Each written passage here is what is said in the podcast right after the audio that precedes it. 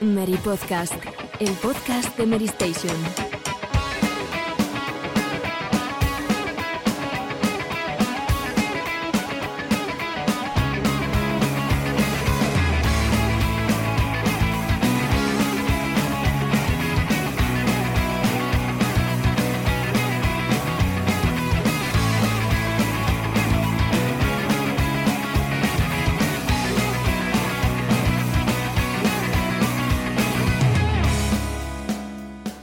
Muy buenas a todos. Bienvenidos una semana más al Mary Podcast. Una semana que en verdad no es una semana más dentro de esta decimocuarta temporada de, del Mary Podcast, el programa número 33, sino que es la última cita de este año 2020-2021, porque como viene siendo tradición en esta casa desde hace casi tres lustros, eh, pues tras L3 toca irse de vacaciones radiofónicas.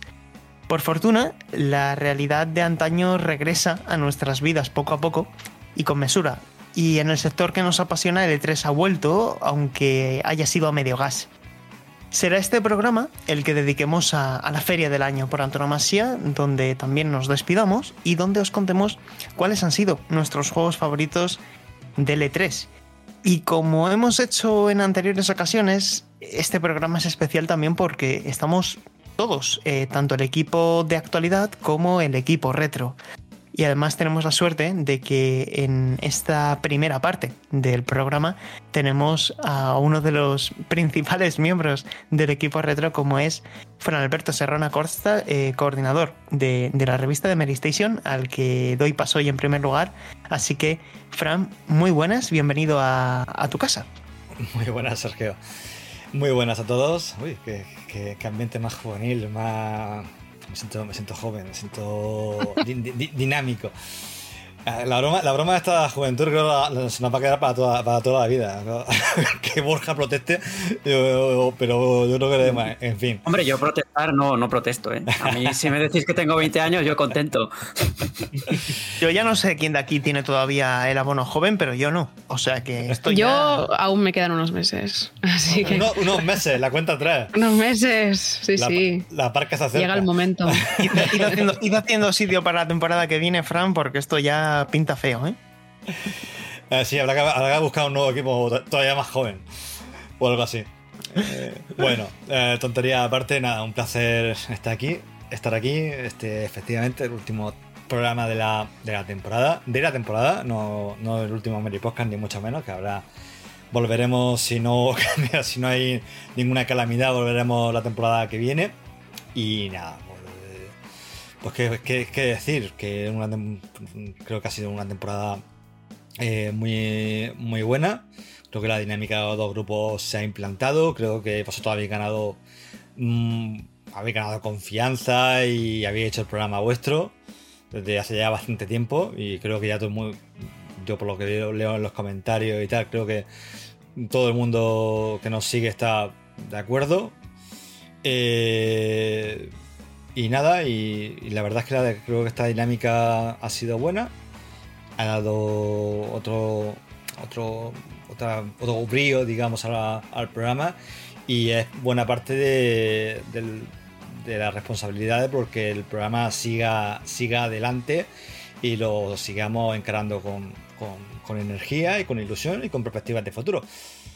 Así que bueno, que eso que quede así. Un, placer estar aquí con vosotros en este cierre de temporada. Yo estaré en, la, en, en, las dos, un poco así de, puente, ya que como soy el, viejo, sin paliativo y sin, eh, sin ambaje del, lugar, soy el, más veterano que ha, que ha, quedado en el bar.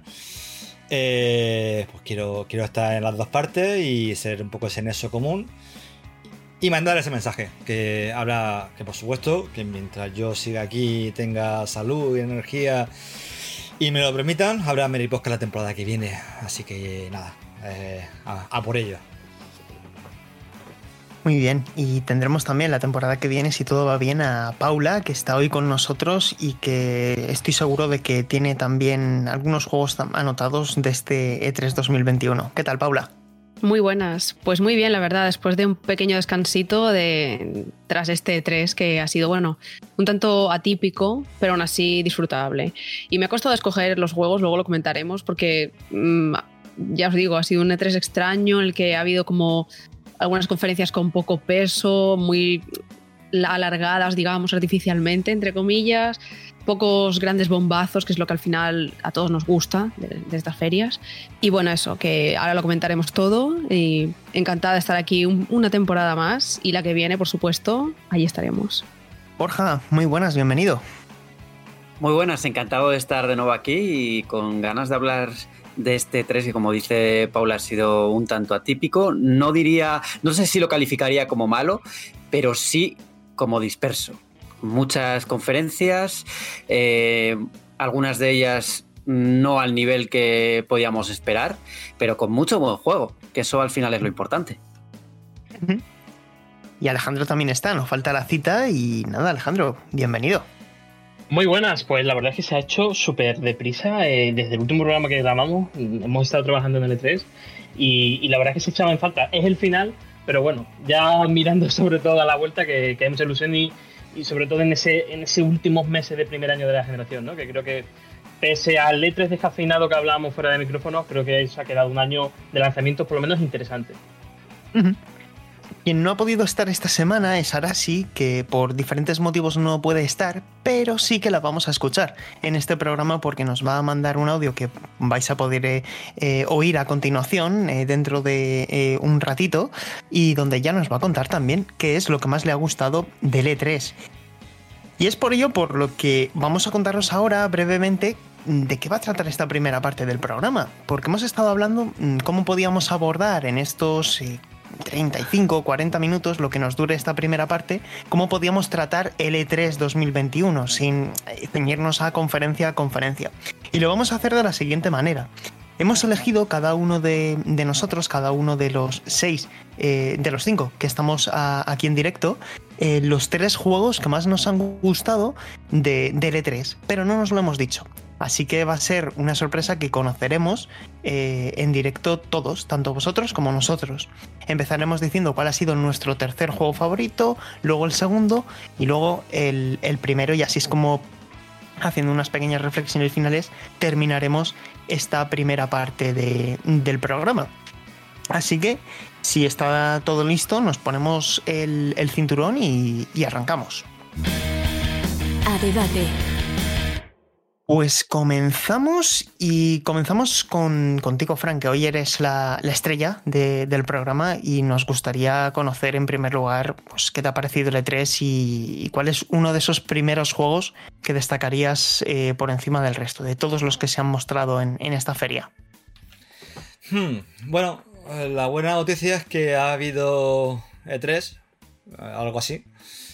Eh, la mala noticia es que, bueno, ha sido como ha sido como ha sido. Eh, creo que no ha sido, a ver, creo que como evento digital está, lo hablábamos al, principio, creo que todo el mundo está de acuerdo, está demasiado disperso. Eh, hay demasiado evento, evento además sin ninguna coordinación, ni ningún control, ni, ni una armonía entre ellos. Lo mismo te encuentras una mesa redonda de un juego en, el lot de Bandai Namco, que lo mismo te encuentras una gran conferencia como lo que hizo Microsoft, lo mismo te encuentras eh, un evento muy menor como sería en el caso de, de Capcom con los juegos ya telegrafiados y sin nada potente eh, con anuncios tan importantes como un DLC de, decir, DLC de Resident Evil 8 eh, eh, debería ser con un trailer, con algo más potente, pero te ponen un cartel y te dicen, oye, que va, que por petición del público vamos a hacer un, vamos a hacer DLC del juego. Y tú te quedas así diciendo, vale, bien, gracias por la información. en fin, e, creo que un evento que no, que no, yo no lo achaco al hecho de que sea digital, porque creo que siendo digital se podría haber coordinado mucho mejor.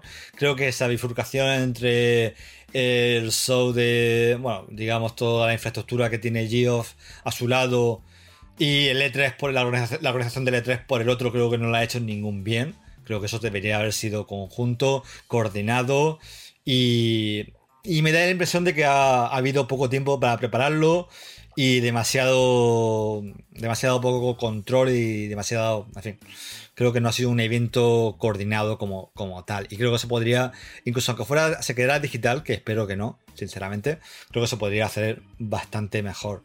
Yo espero que el E3 vuelva en condiciones la temporada que viene.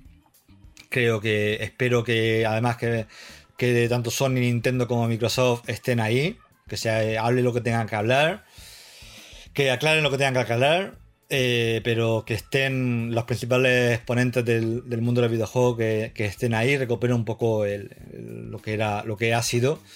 Yo, bueno, lo que dije un poco al final de la conferencia de Nintendo, creo que creo que la industria necesita un evento grande y necesita ahí a sus primeras espadas y necesita conferencia física y tal, pero ya, ya veremos cómo se andará el año que viene. En todo caso, incluso volviera a ser digital, que espero que ya te digo que espero que no, creo que podría haber sido un evento bastante mejor, incluso solamente digital. Y a las pruebas me remito a la conferencia que hizo Microsoft. Y bueno, primero, venga, primero de mis tres juegos. Eh, voy a elegir juegos que no.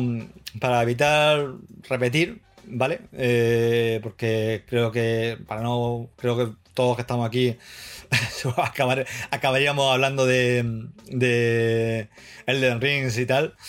Eh, voy, a, voy a irme por un lado, voy a irme un, un poco por la tangente. Y uno de mis primeros juegos, el, tercer juego que más me ha gustado, me voy a quitar, me voy a quedar con eh, Replace, Replace, no, me salía el nombre. Replace, que si os acordáis, este, estuvo en la conferencia de Microsoft, era un juego con 2D, con este estilo pixelar moderno que vamos viendo cada vez más. No solamente ya usa el pixelar en plan eh, como homenaje al pasado, sino en plan, no, ¿qué podemos hacer con esta tecnología? Para llevarla al, siglo XXI y, para hacer juegos modernos, pero con esta estética y esa presentación, que creo que es una cosa que muchos artistas de pixel art defienden, que ellos no hacen juegos, ellos no hacen gráficos o juegos eh, o grafismo en pixel art por, por, nostalgia o un homenaje al pasado, sino porque le gusta esa estética. Y yo me siento identificado con eso. A mí me gusta esa estética. No es solamente porque quiera volver a los tiempos de Super Nintendo. Simplemente a mí me gusta el pixel art, me gusta que se evolucione. Y creo que eh, juegos como Replace o The Last Night, que lleva tiempo un poco escondido, pero que espero que llegue a, su, a buen puerto, pues creo que habla un poco del potencial de esa tecnología y esa estética y siempre, y hay una cosa que automáticamente me, llama la atención. El tráiler me gustó mucho, ese, fue, ese futurismo, ese ambiente cyberpunk. Eh, así que bueno, eh, fue una sorpresa además porque se desveló ahí y un componente más de la buena conferencia de Microsoft. Así que me quedo con ese tercer juego con, con Replays como uno de mis juegos favoritos del E3. Fantástico. Alejandro, eh, ¿cuál, ¿a quién darías tu medalla de bronce?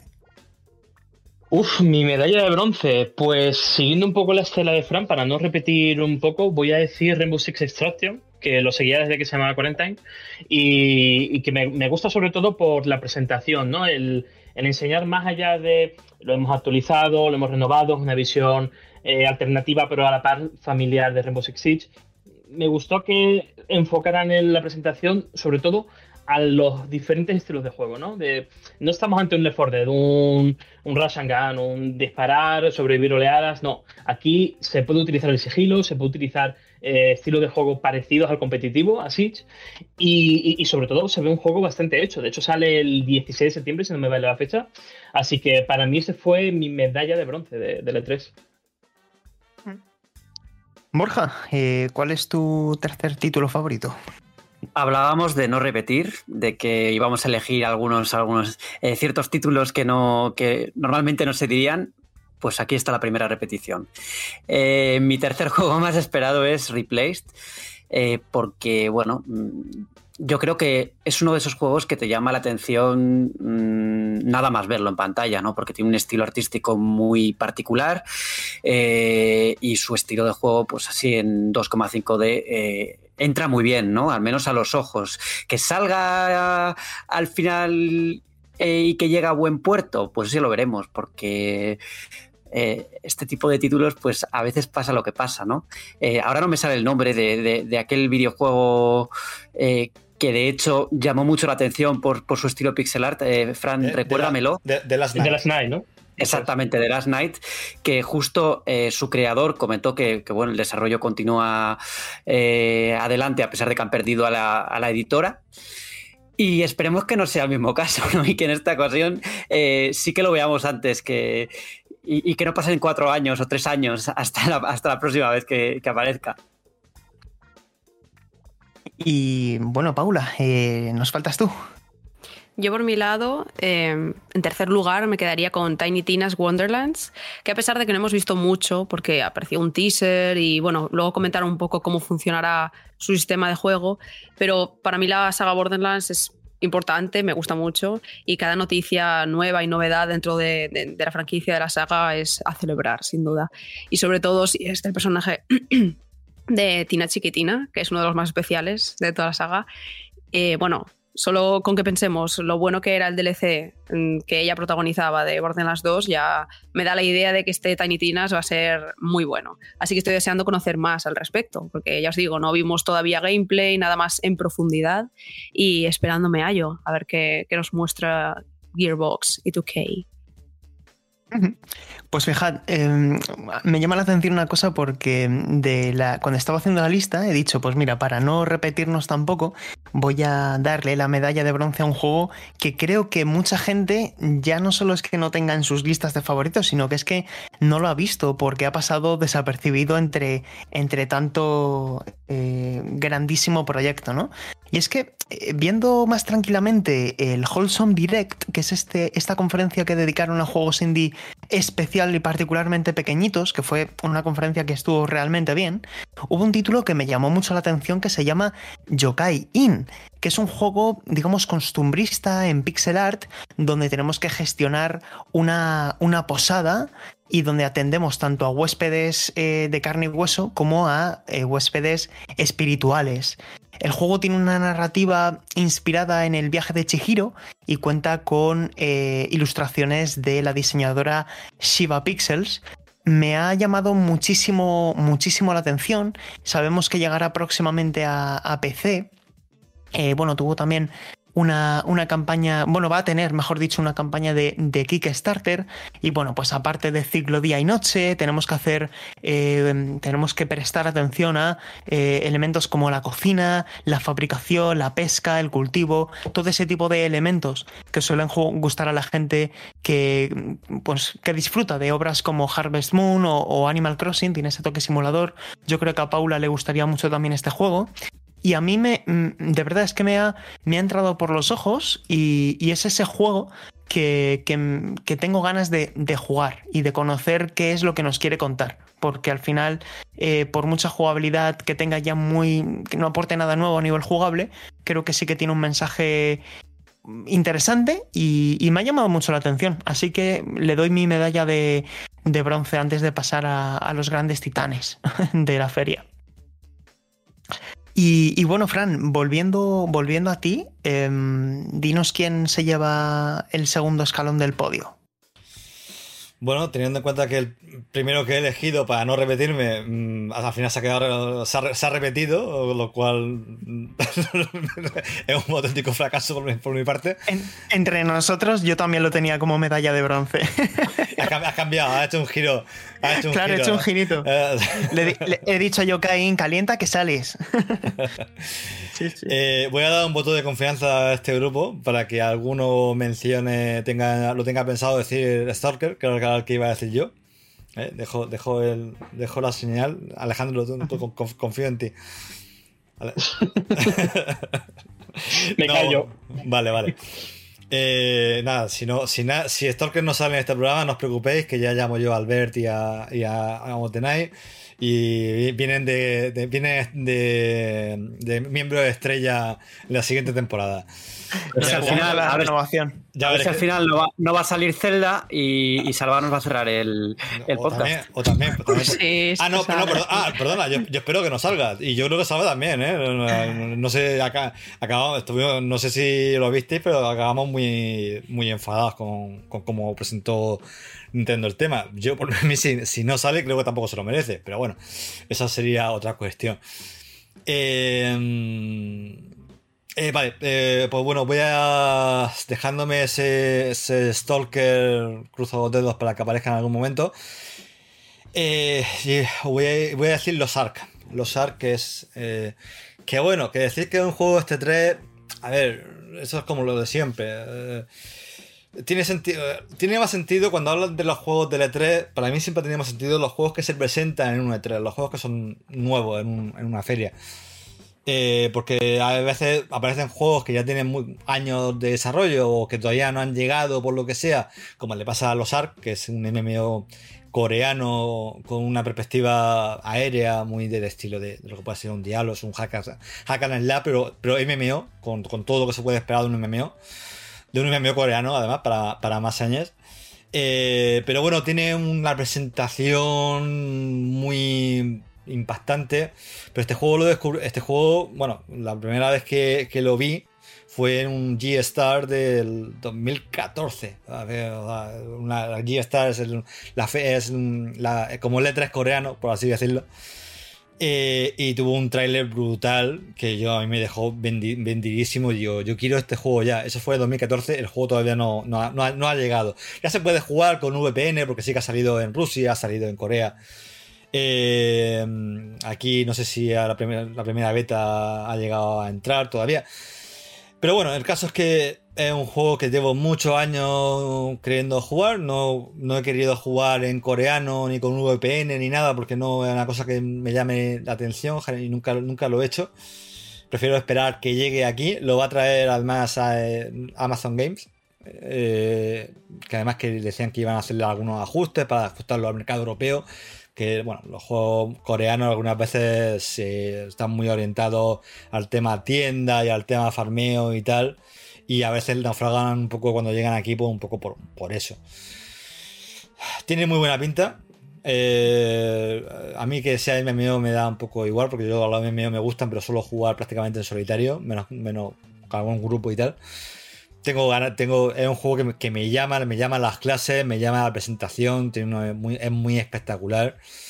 Y ya te digo, es un juego que, le tengo, le tengo muchas ganas, como a mí me gustan mucho los juegos tipo, tipo Diablo, los hack and slash con esta vista cenital, y espero que sea una, una gran alternativa a, lo que hay ahora mismo en el mercado.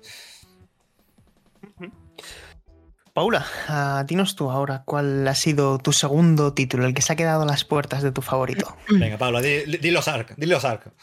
A ver, eh, no digo los ARC, pero digo otro, Otro que creo que te va a gustar también, Fran, que es The Outer Worlds 2. Porque, em, a ver, como dices tú, las sorpresas son los que más nos gusta del E3, esos títulos que no sabíamos que estaban ya en desarrollo.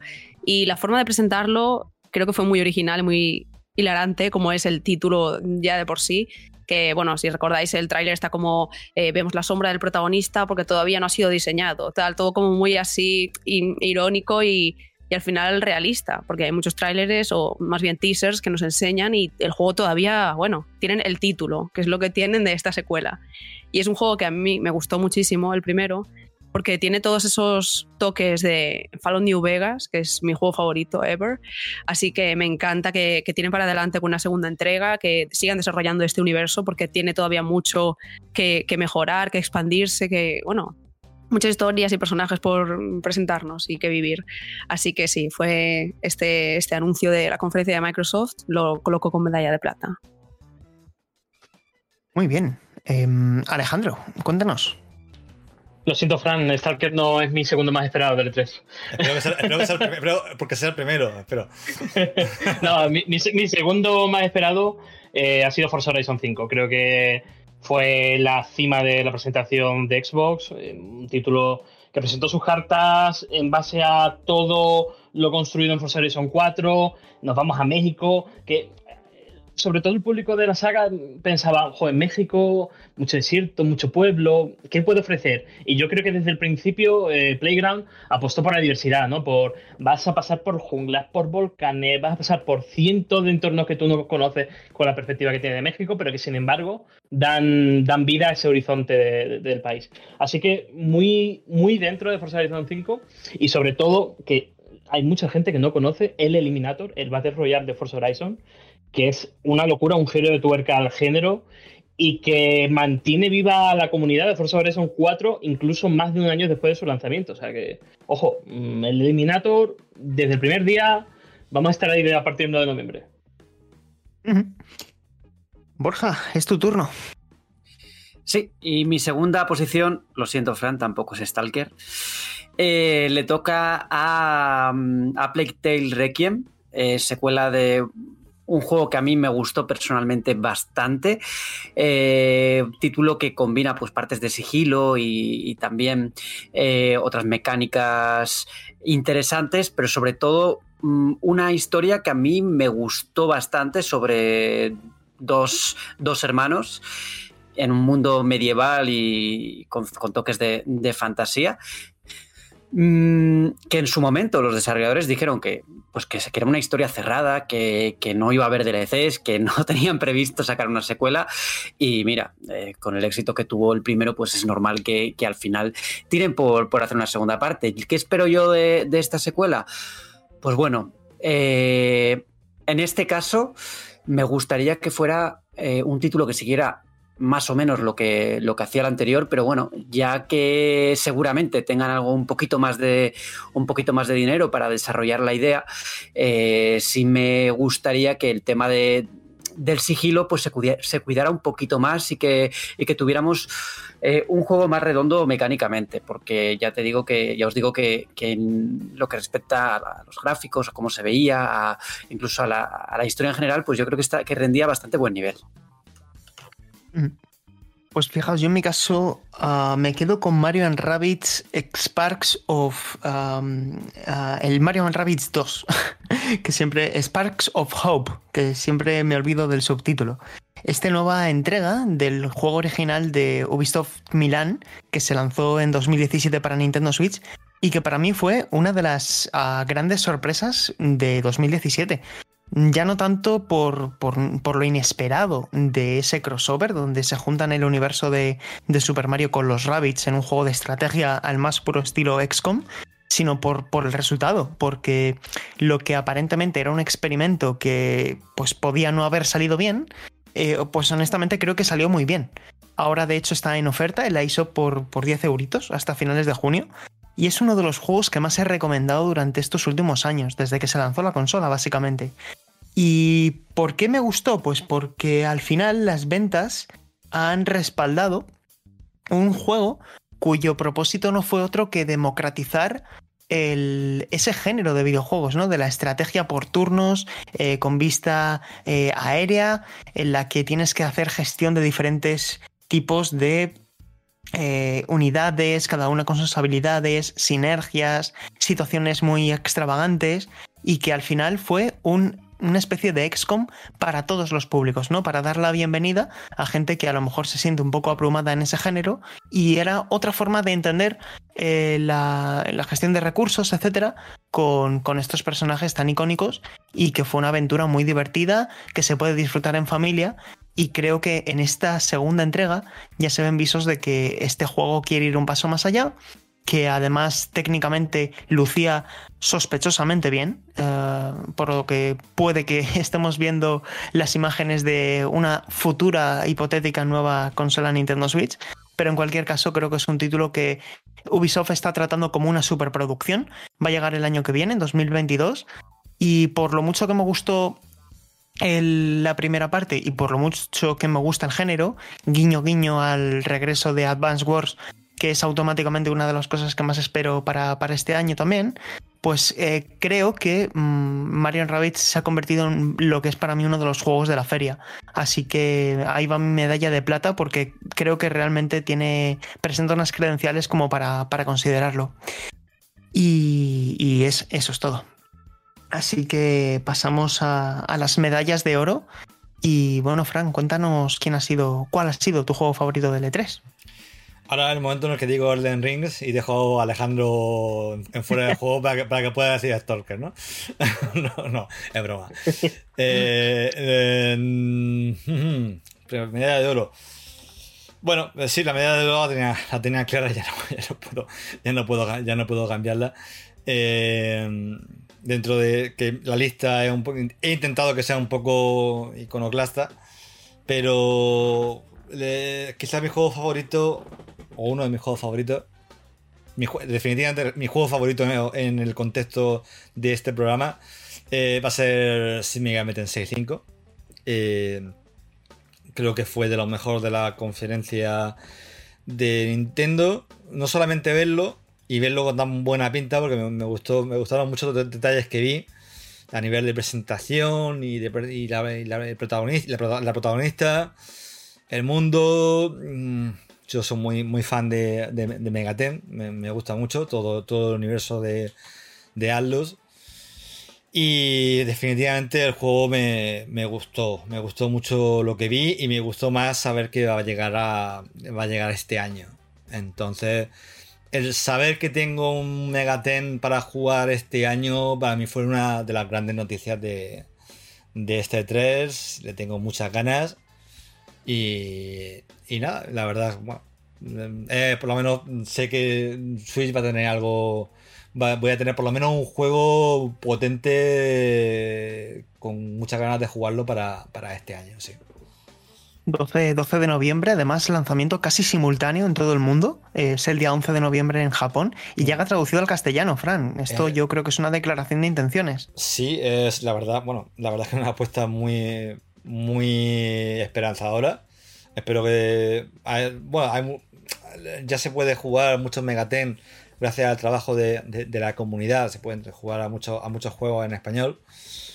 Eh, creo que la comunidad alrededor de, de Sin Megami Tensei, particularmente de personas, no nos vamos a engañar, pero creo que todo abarca una gran familia y a lo mejor mucha gente que, no ha jugado nunca un Sin Megami a raíz de personas, a lo mejor creo que ahora tienen la oportunidad de probar un, un, juego de la rama principal por, primera vez, que puede hacerlo sin ningún problema. No, no son historias individuales, hay, hay una, una cosmología y hay una especie de, como de eventos y así que sí que hay una cierta continuidad a un nivel muy, muy elevado, muy meta.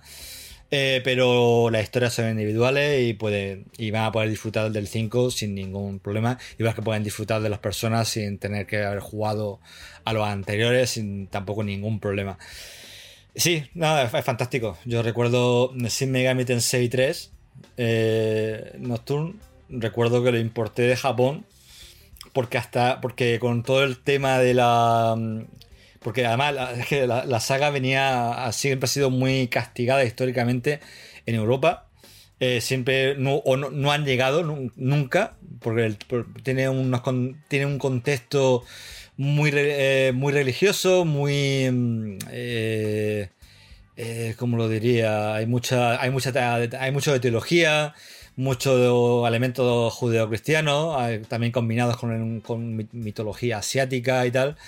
Y, las, y había este, esta mentalidad de que no, no podían meter ciertos temas, no podían meter cierta iconografía en, en, Europa, o por, lo, por, lo, que sea, y, menos en una Super Nintendo.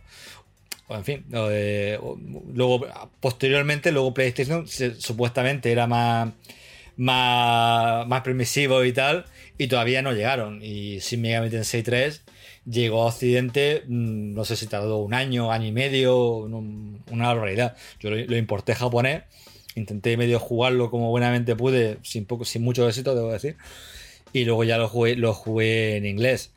Ah, la verdad es que, bueno, por eso, que eso también es una parte que, me, que me, motiva mucho. No creo que vaya a vender un disparate, pero sí que es un símbolo, es un símbolo de que hay la, la comunidad sigue creciendo de que ya no estamos en los tiempos en los que el juego no llegaba y creo que, bueno, que eh, para cualquier aficionado, o por lo menos para, mí, es una gran noticia.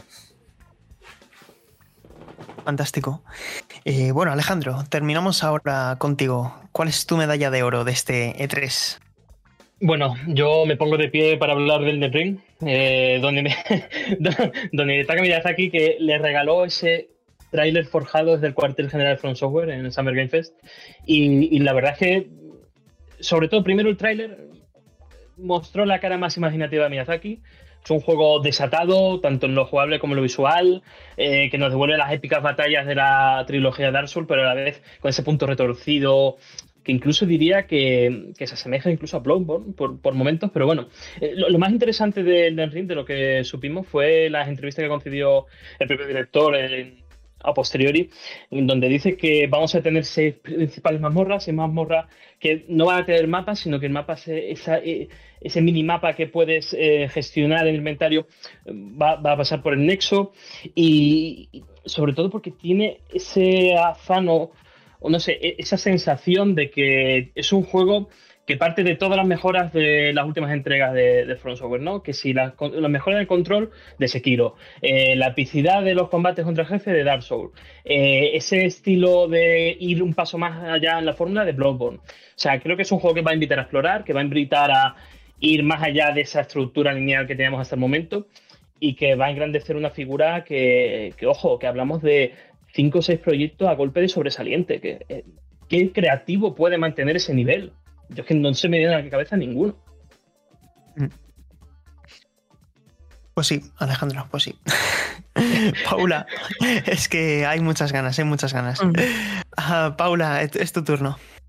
Bueno, yo para el primer puesto voy a ser un poco básica y voy a ir con Breath of the Wild 2, porque a pesar de que, como bien ha comentado Fran, el tráiler que nos mostraron no fue lo que esperábamos, en el sentido de que podría haber sido mucho más épico, emotivo, mm, extenso, no sé, claro en general, porque si bien es cierto que eso, mm, lo que apareció mm, no dio para mucho, pero aún así por ejemplo, tenéis disponible tanto en YouTube como en la web un texto y vídeo de Salva y Rubén que explican un poco, desgranan todo lo que vimos y, y plantean esas eh, incógnitas que se pueden desarrollar en esta secuela, como si puede haber dos links, uno del futuro y otro del pasado, eh, todos esos nuevos enemigos que se vieron, que va a ser mucho más aéreo. En general, en, de un minuto te sacan ahí cosas que a mí me costaron ver, algunas las intuí, pero, pero las que no las planteé mmm, en serio. Y, y con eso ya me levantaron el hype porque, bueno, el primer Breath of the Wild es yo creo que uno de los mejores juegos de la historia en general de los videojuegos y eso es... Eh, son palabras mayores. Entonces esta secuela, yo, bueno, es uno de los juegos que más espero en general. Tenía muchísimas ganas de ver, aunque fuera algo, aunque fuera esto. Y la verdad es que me emocioné bastante, me gustó mm, verlo aparecer en pantalla para cerrar el Nintendo Direct y muchísimas ganas, la verdad, de que salga en, en, Switch. Sé que hagan lo que hagan estará bien, así que que se tomen el tiempo necesario. Ya dijeron que sería durante 2022 cuando podremos tenerlo.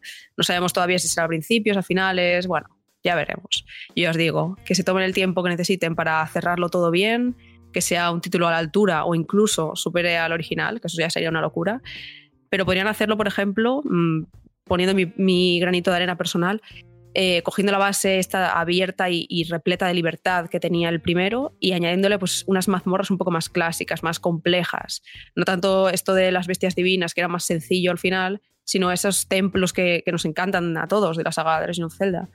Así que a ver, ya veremos. Espero ver un poquito más de gameplay, algo más extenso próximamente. Probablemente hagan un Nintendo Direct mmm, dedicado al juego. No sabemos cuándo, pero a lo mejor entre unos meses. Yo lo esperaré con muchísimas ganas y sí, sin duda para mí este cierre, que también pues, podría considerar el cierre del E3, porque luego hubo alguna cosilla más, pero poca cosa. A mí me pareció bastante bueno, ya os digo, podría haber sido mucho mejor el material en sí, pero como bombazo final era necesario y ahí estuvo. Así que con el hype por las nubes. Borja, tu turno. ¿A quién le das la medalla de oro? Vale, antes de, dar, antes de dar la medalla de oro, yo voy a rogar a Nintendo que por favor, que, que el sistema de, de las armas eh, lo modifiquen, que no se rompa cada dos por tres, porque es una de las cosas que más me frustró de, de The Lane of Zelda Breath of the Wild. No sé si todo el mundo comparte eh, esa, esa, sensación, pero a mí no me gustaba nada que cada dos por tres se me rompiera la espada. No Dicho esto, la espada o el palo. a, mí, Dicho, a, mí, no me molestó particularmente, la verdad. A mí tampoco. Pues al final voy a estar solo. Vale, de acuerdo. Dicho esto, mi juego favorito ha sido Stalker 2. Que no, Fran, que no. No ha sido Stalker 2. Eh... No, no, hace, no, no, hace, falta ni lo aclarar. Ya sabía, ya sabía yo que no. Así. No digo que no me gustara, pero bueno, eh, en este caso me voy a quedar con un juego que normalmente yo no elegiría, no elegiría un, juego cooperativo en primera persona, pero mm, siendo un título de, de Arkane, mm, me voy a quedar con, con Redfall. Un título que se mostró durante la conferencia de Microsoft y Bethesda y que tiene pues muy buena pinta, aunque tampoco es que se enseñara mucho, también hay que decirlo. Eh, son pues un grupo de caza de cazavampiros, así en un mundo mmm, de fantasía con, con, mucha acción, pero claro, eh, tenemos ahí a, a Arkane, en este caso son el estudio responsable de, de, de Prey, no de Dishonored, es el estudio de Austin. Pero yo creo que de ahí puede salir algo, algo muy interesante que estoy deseando ver en qué se traduce. Bueno, um, Alejandro antes decía que se ponía de pie para hablar de Don Hidetaka Miyazaki. Y yo lo que hago es poner los semáforos en verde porque tampoco es ninguna sorpresa, pero eh, mi juego favorito del E3 ha sido eh, Forza Horizon 5. También se presentó durante la conferencia de, Microsoft y como decía Alejandro, pues bueno, es la quinta entrega de la serie de Playground Games, que es una, una serie que al final ha ganado más popularidad que la propia saga principal de Forza Motorsport de Tarnten y creo que la evolución que ha experimentado la serie ha sido siempre increciendo y que cada entrega ha sido eh, ligeramente superior a las demás, entendiendo muy bien el contexto en el que se encontraba y sobre todo dando motivos para creer que el título anterior eh, pues queda un ligero paso por detrás. Y cuesta decirlo cuando hablamos de un Forza Horizon 4 que ha acaparado más de, más de 15 millones de jugadores, que es uno de los títulos eh, pues que cumple esa difícil tarea que tiene un videojuego de gustar prácticamente a todo el mundo. Y es que Forza Horizon es una celebración del género de la conducción, porque toma lo mejor de los juegos realistas a nivel visual, a nivel tecnológico y estético, y toma también lo que particulariza a los juegos arcade, ¿no? De, conducción, que creo que aquí Alejandro y yo somos los más aficionados a este género. Y, creo que mm, a falta de Burnout, a falta de Drive Club, eh, Forza Horizon se ha catapultado como un auténtico referente. Y este viaje a México que haremos este 9 de noviembre eh, me invita a pensar que nos espera la aventura más frenética y apasionante de toda la serie. Eh, no solo por esas tormentas de arena que va a haber, esa climatología cambiante en todo momento, sino también porque quieren innovar en el plano jugable. Van a incorporar más tipos de pruebas, van a incluir una especie de selector de minijuegos para que atravesemos pistas alocadas eh, como si fuera un Trackmania, pero eh, dentro de un Forza Horizon y también van a estructurar todo de forma que no sea tan abrumador, ¿no? Porque sí que es verdad que eh, Forza Horizon 4, reconocido por la propia Playground, eh, echaba para atrás a alguna gente por la cantidad de cosas que podías hacer y que no sabías realmente cómo podías hacer. Y aquí quiero, quieren hacer que todo esté no más tutorializado, sino más claro. Y creo que el título, si es más legible para todo el mundo, creo que estamos ante uno, ante lo que puede ser uno de los grandes fenómenos eh, de, Xbox, del ecosistema Xbox, ya no solo de 2021, sino para el próximo para la generación, ¿no? Porque mm, puede durar Forza Horizon 5 lo que quieran que dure, eh, si le amplían con expansiones y le nutren de, de, contenido. Así que para mí este juego es una de las cosas que más deseo jugar este año 2021. Y además cabe decir que va a lanzarse tanto en Xbox One como en PC, como en series y también incluso en Xbox Cloud Gaming. Así que es de esos juegos que si estás suscrito al Game Pass vas a poder jugar y desde aquí ya digo que tenemos que echarnos alguna partida todos juntos porque esto van a ser risas aseguradas y es mi juego de E3, sin duda. Es, es, que fíjate, Sergio, por puntualizar un poco, eh, hablabas de que ha tomado más protagonismo que en Motorsport o popularidad, pero es que si lo piensas, Forza Horizon 4 ha conseguido llevar el género de conducción a la aventura, ¿no? Porque al final eh, rompe con la estructura tradicional que tienes esa mentalidad de, vale, es un juego de carreras, tengo que completar carreras, llegar el primero y ganar. Pero es que aquí eh, te lanzas a este Reino Unido que si una prueba de derrape, una prueba de conducción, que si unos capítulos que hacen homenaje al género, que si utilizas otros capítulos para hacer un homenaje a Top Gear, es que al final es un juego tan diverso en opciones, en herramientas, en, oportunidades, que si el Eliminator, que es un Battle Royale que da un giro de tuerca, como decía antes. O sea, es que al final 4 Forza Horizon 4 ha sido un antes y un después para la prueba de Playground. Completamente, Alejandro. Además, yo creo que, que, Forza Horizon 4 se ha convertido también en uno de los juegos favoritos de, la comunidad de Xbox y ha convertido, ha hecho algo posible que yo creo que, que solamente Burnout Paradise había atrevido a hacer, que era hacer de un mundo abierto un, juego de conducción, ¿no? Y aquí lo han conseguido y creo que eh, Forza Horizon 5 definitivamente puede ser uno de los uno de los grandes de esta temporada y por eso se lleva mi, medalla de oro. Y con esto terminamos nuestras medallas. Hago un pequeño repaso para aquellos que nos estén escuchando naturalmente y a lo mejor no se hayan acordado de todos los que hemos dicho, que son los siguientes. Fran, eh, en orden, eh, ha dedicado sus votos a Replaced, Lost Ark y Shin Megami Tensei 5. Borja ha elegido también a Replaced en tercer lugar, a Plague Tale 2 y Redfall. Y Paula ha elegido a Tiny Tiny Tinas eh, Wonderlands, The Other Worlds 2 y Breath of the Wild 2. Y Alejandro, Rainbow Six Extraction, Forza Horizon 5 y Elden Ring. Y en mi caso, Sergio Carlos ha elegido a Yokai In, Mario Rabbids 2 y Forza Horizon 5. Bueno, no sé qué valoración haréis, pero creo que ha quedado una lista bastante interesante de juegos, ¿no? Para seguir la pista este año. Sí, sin duda. Tal vez nos hemos dejado alguno así, gran título como Starfield y demás, pero yo creo que todos hemos intentado buscar un poco, mm, coger solo un gran juego, entonces, digamos, AAA, sí, un gran anuncio. Entonces es complicado también. Y no queríamos alargar esto más de, mm, bueno, de estos minutillos para no repasar uno a uno todos los juegos, pero obviamente que nadie se ponga histérico en los comentarios porque hay muchos más que, que quedan en el tintero y que tenemos muchas ganas de jugar. Y, el tema de Stalker, personalmente, es que me parece demasiado bonito para, para, ser verdad, porque de la GSC de Shadow de Chernobyl ya queda poca cosa y desde 2007 no, han, no nos han devuelto por lo menos al listón de Shadow Chernobyl, así que yo me mantengo escéptico, pero también tengo muchísimas ganas. Lo hablamos sobre todo en el directo previo al Xbox Showcase, hmm. que, que, es, que es un juego o, o es un concepto de juego que todavía puede ocupar su lugar, que no, no hay juegos similares que han ocupado su lugar. Y, yo creo que, joder, Stalker 2, si sale bien, pues eh, nos lleva al survival, al, shooter eh, de lo imprevisible, ¿no? Y eso es motivo de celebración. Desde, luego el que hizo el tráiler mm, sabía, sabía, conocía el público y conocía el juego. a mí el tráiler me, me, pareció una comunicación, sí, una comunicación exquisita de cómo mm. hacer bien un tráiler.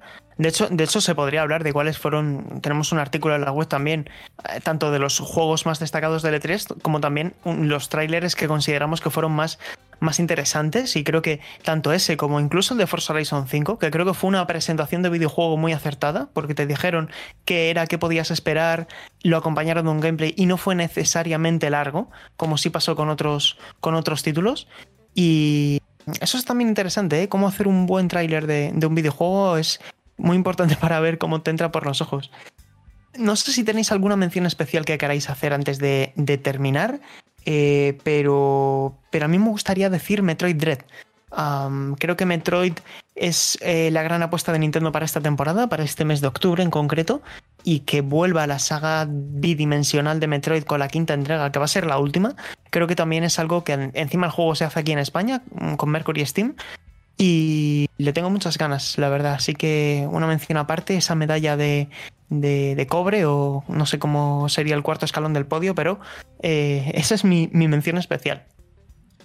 Y yo me he quedado sin decir también Starfield, que creo que es un juego que mucha gente esperaba y que llevaba muchos años eh, desde que fue anunciado en 2018, creo que fue en el E3. Y a mí me llama mucho, mucho, mucho la atención, pero también era una de, uno de esos juegos que pensaba que iba a salir sí o sí. Y he dicho, pues mira, para un poquito de variedad y tal, pues no lo voy a, no lo voy a nombrar, pero, pero yo sí, sí que, lo, sí que me, me atrae mucho y, y estoy deseando probarlo. Aunque todavía pues vamos a tener que esperar más de un año.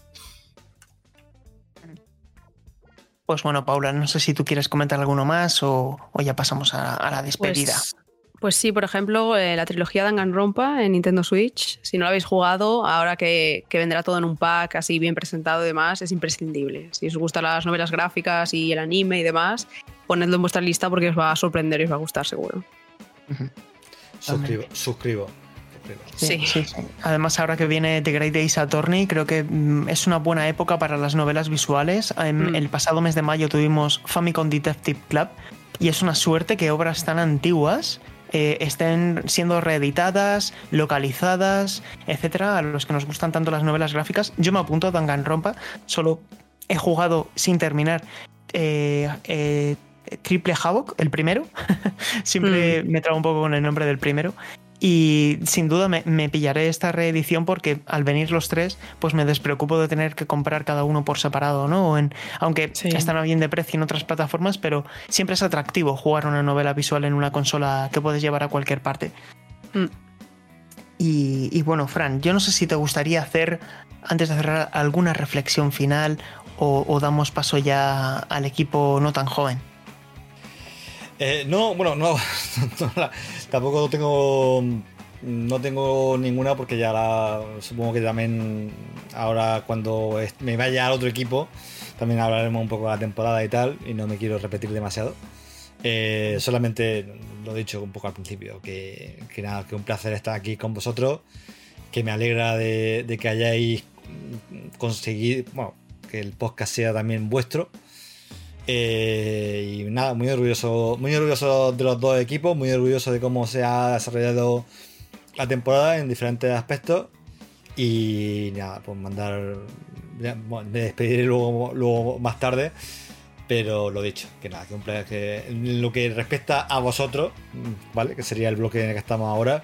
Que un, que un placer y compartir este, este final de temporada con vosotros y daros las gracias por, por el trabajo, el esfuerzo, la, dedicación y la ilusión en mantener el Meri Podcast, pues eh, mantenerlo vivo y mantenerlo activo y creo que tanto todos que lo, componemos como la gente que nos escucha creo que, lo agradecemos. Gracias a ti, Fran. Eh, bueno, Alejand eh, sí, Alejandro, por ejemplo, eh, pues nada, como siempre hago, un fuerte abrazo esta vez no nos escuchamos dentro de siete días, pero a lo mejor lo podemos eh, solucionar viéndonos ahora que viene el buen tiempo y ya podemos poco a poco vernos antes de que te vayas de vacaciones, que te tengo que dar una cosa desde hace tiempo y ya va siendo hora, ¿no te parece? Totalmente, y, sobre todo la víspera de la vacunación, espero que sea pronto y ya, podamos movernos con, libertad. Pues nada, un placer como siempre, nos vemos a la vuelta de temporada y mucha salud. Mucha salud para, para, ti también, Borja. Es un placer otra temporada juntos. Y nada, nos escuchamos a la vuelta de vacaciones y a ver si también podemos eh, vernos también, ¿no? Dentro de poquito. Claro, hombre, eh, y con muchas, con muchas, con mucha alegría de poder haber estado aquí eh, otra temporada más y estamos de vuelta después de vacaciones. Pues sí, antes, además ahora escucharéis a Arasi también, antes de dar paso a los compañeros, pero antes eh, despedimos también a Paula, que es un placer que estés aquí, Paula. Gracias por habernos acompañado también una temporada más y nos escuchamos a la vuelta de la esquina, a la vuelta de vacaciones. Pues así es, aprovechar estos meses para jugar mucho, descansar y nos vemos a la vuelta. Un abrazo a todos. Pues nada, yo me despido también, Sergio González. Ha sido un placer estar esta temporada también eh, copresentando eh, esta parte que nos toca a nosotros, donde repasamos más la actualidad. Y bueno, pues para mí también ha sido un placer porque me apasiona la radio, me encanta grabar con, con vosotros y creo que lo hemos pasado muy bien. Así que espero que de cara a la próxima temporada podamos seguir mejorando, podamos seguir tomando nota de las recomendaciones que nos digáis, cambiando dinámicas, cambiando cosas para que esta horita de radio semanal, eh, sea el equipo que sea, pues, pues siga siendo un momento de desconexión de todas las cosas del día a día y que nos conecte con esto que tanto nos gusta como son los videojuegos. Así que sin más, escuchamos ahora sí y finalmente eh, comienza la segunda parte del programa donde el equipo retro pues eh, hablará de lo que considere pertinente, porque siempre es una caja de sorpresas. Un fuerte abrazo a todos, ha sido un placer, eh, nos vemos a la vuelta de vacaciones. Hola amigos del Meri Podcast, soy Arashi y bueno, otro E3 que llega a su fin. Este sin duda ha sido mucho mejor que el 2020 por razones obvias, pero aún así hay que tener en cuenta que aún estamos en pandemia y que no iba a ser un E3 como los de antes, a lo grande llena de bombazos. Por eso mis expectativas eran bajas pero aún así estoy muy satisfecha con este 3 ya que creo que han anunciado juegos muy interesantes para este 2020 y sobre todo para 2022. Me quedo con las conferencias de Nintendo y Microsoft. De Nintendo me quedo, como no, con Breath of the Wild 2. Mucha gente tenía la esperanza de que se lanzara este 2021. Yo lo veía un poquito complicado, un poco justo de tiempo, y no me importa esperar hasta 2022, ya que lo importante es que los desarrollos acaben cuando tienen que acabar y los juegos salgan pulidos. Por lo tanto, yo no tengo prisa y es algo ya, una máxima que tengo de que salgan los juegos cuando tengan que salir sin presiones. Y esto lo puedo hilar con Halo Infinite, que se retrasó un año y parece que por fin este otoño vamos a disfrutar de este juego de 343 Industries, que vimos ese multijugador muy siendo la estela de Halo 5, pero tengo ganas de probarlo a los mandos, a ver si tenemos una beta este verano. Y es lo bueno en este sentido que tiene los retrasos. O sea, yo prefiero que el juego se retrase para disfrutar pues, de campaña y multijugador a la vez y no tenerlo separado, esperar meses o un año para disfrutar de una de las dos partes del juego lo prefiero todo íntegro y bueno, espero que tenga 343 mucho éxito con este juego, que ha tenido muchos apoyos, que ha tenido un desarrollador clásico de, de, Bungie, ¿no? Que estaba liderando la parte de la campaña, la parte artística de la campaña. Tengo muchas esperanzas puestas y, muchas ganas de, probarlo, como digo, en este otoño 2021. No destacaría ningún juego más en especial. Eh, algunos que, bueno, muchos indies interesantes pero sobre todo estos son mis juegos del año, otros juegos ya estaban anunciados, así hemos visto más trailers, ninguna novedad así que recuerde yo ahora que me haya impactado, ningún anuncio. Como digo, lo que más me ha gustado es que este 2021, si nos ponemos a mirar la lista de lanzamientos, va a estar muy bien y 2022 incluso mucho mejor. Quizá lo que ha faltado son nuevas IPs, pero aún así no es algo que personalmente me quite el sueño, no me importa jugar a secuelas. Quizá me gustaría destacar la parte de los grandes ausentes, como Bayonetta 3, que Camilla luego por las redes sociales después del revuelo de qué pasa con Bayonetta 3 ha tenido que decir que mm, tranquilos, eh, sigue, sigue desarrollándose, sigue su curso, bueno, lo ha hecho, como bien sabéis, con sus palabras, en modo Camilla, pero bien, bien, eh, esperemos que salga a lo largo de 2022. Y poco más que decir. Eh, más trabajado en el sentido este 3 de que, bueno, tenían sus pequeñas eh, salas, ¿no? Como Microsoft, eh, su pequeña sala para presentar juegos. Luego también otras conferencias también disponían de, su sala o, formatos eh, cerrados en estilo Nintendo Direct. Quizá un poco confuso, creo que ha confundido mucho a los, a los espectadores, a los jugones, el tema de que conferencias como Namco o Bandai, por cierto, que antes se me olvide, por favor, el Den Ring, que me va a dejar el Den Ring, menos mal que he pensado conferencia de Namco.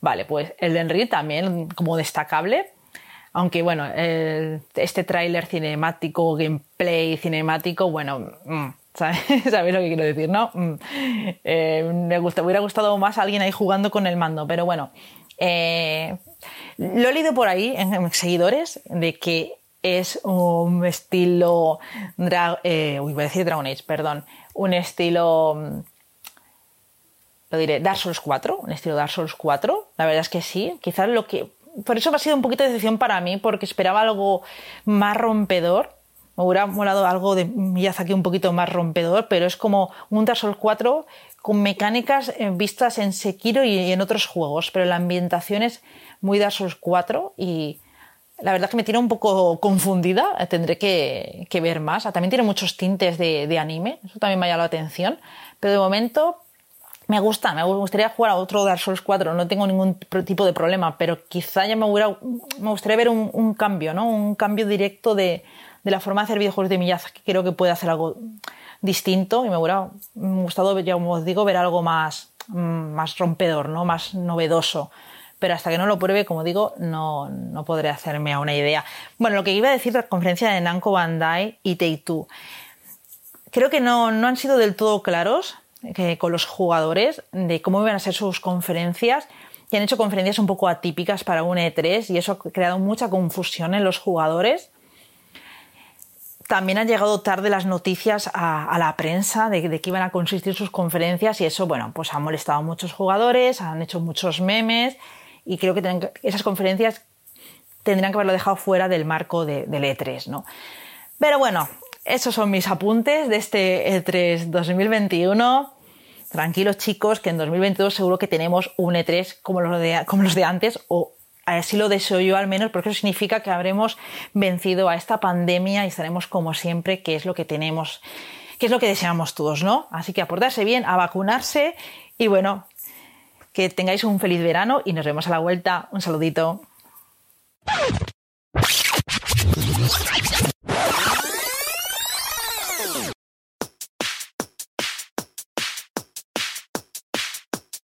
Bueno, venimos en segundo lugar, pero eso no significa que, estemos en segundo lugar, ¿eh? o sea que quede la cosa clara. Muy buenas a todos, nos toca a los más talluditos del eh, Meri Podcast pasarnos también a hacer acto de presencia hoy por aquí. Un saludo para los jovenzuelos, algunos no tanto, debo decir, que han eh, pues roto el hielo de este programa cierre de temporada. Y, nada, como decía, nos pasamos los que nos ocupamos de la versión retro del Meri Podcast para hacer lo propio. Y además de despedirnos, lógicamente, prometer el regreso, entiendo que si todo va bien, eh, así será dentro de unos meses y demás, hacer un poco de repaso de lo que ha sido este año con novedades en lo que tiene que ver con el formato del programa, yo creo que interesantes y que queremos no mantener, sino potenciar, ahora lo eh, comentaremos, imagino, sino, sino también un poquito de, de paseo habitual por nuestra memoria, por nuestros recuerdos que es de lo que al final se trata.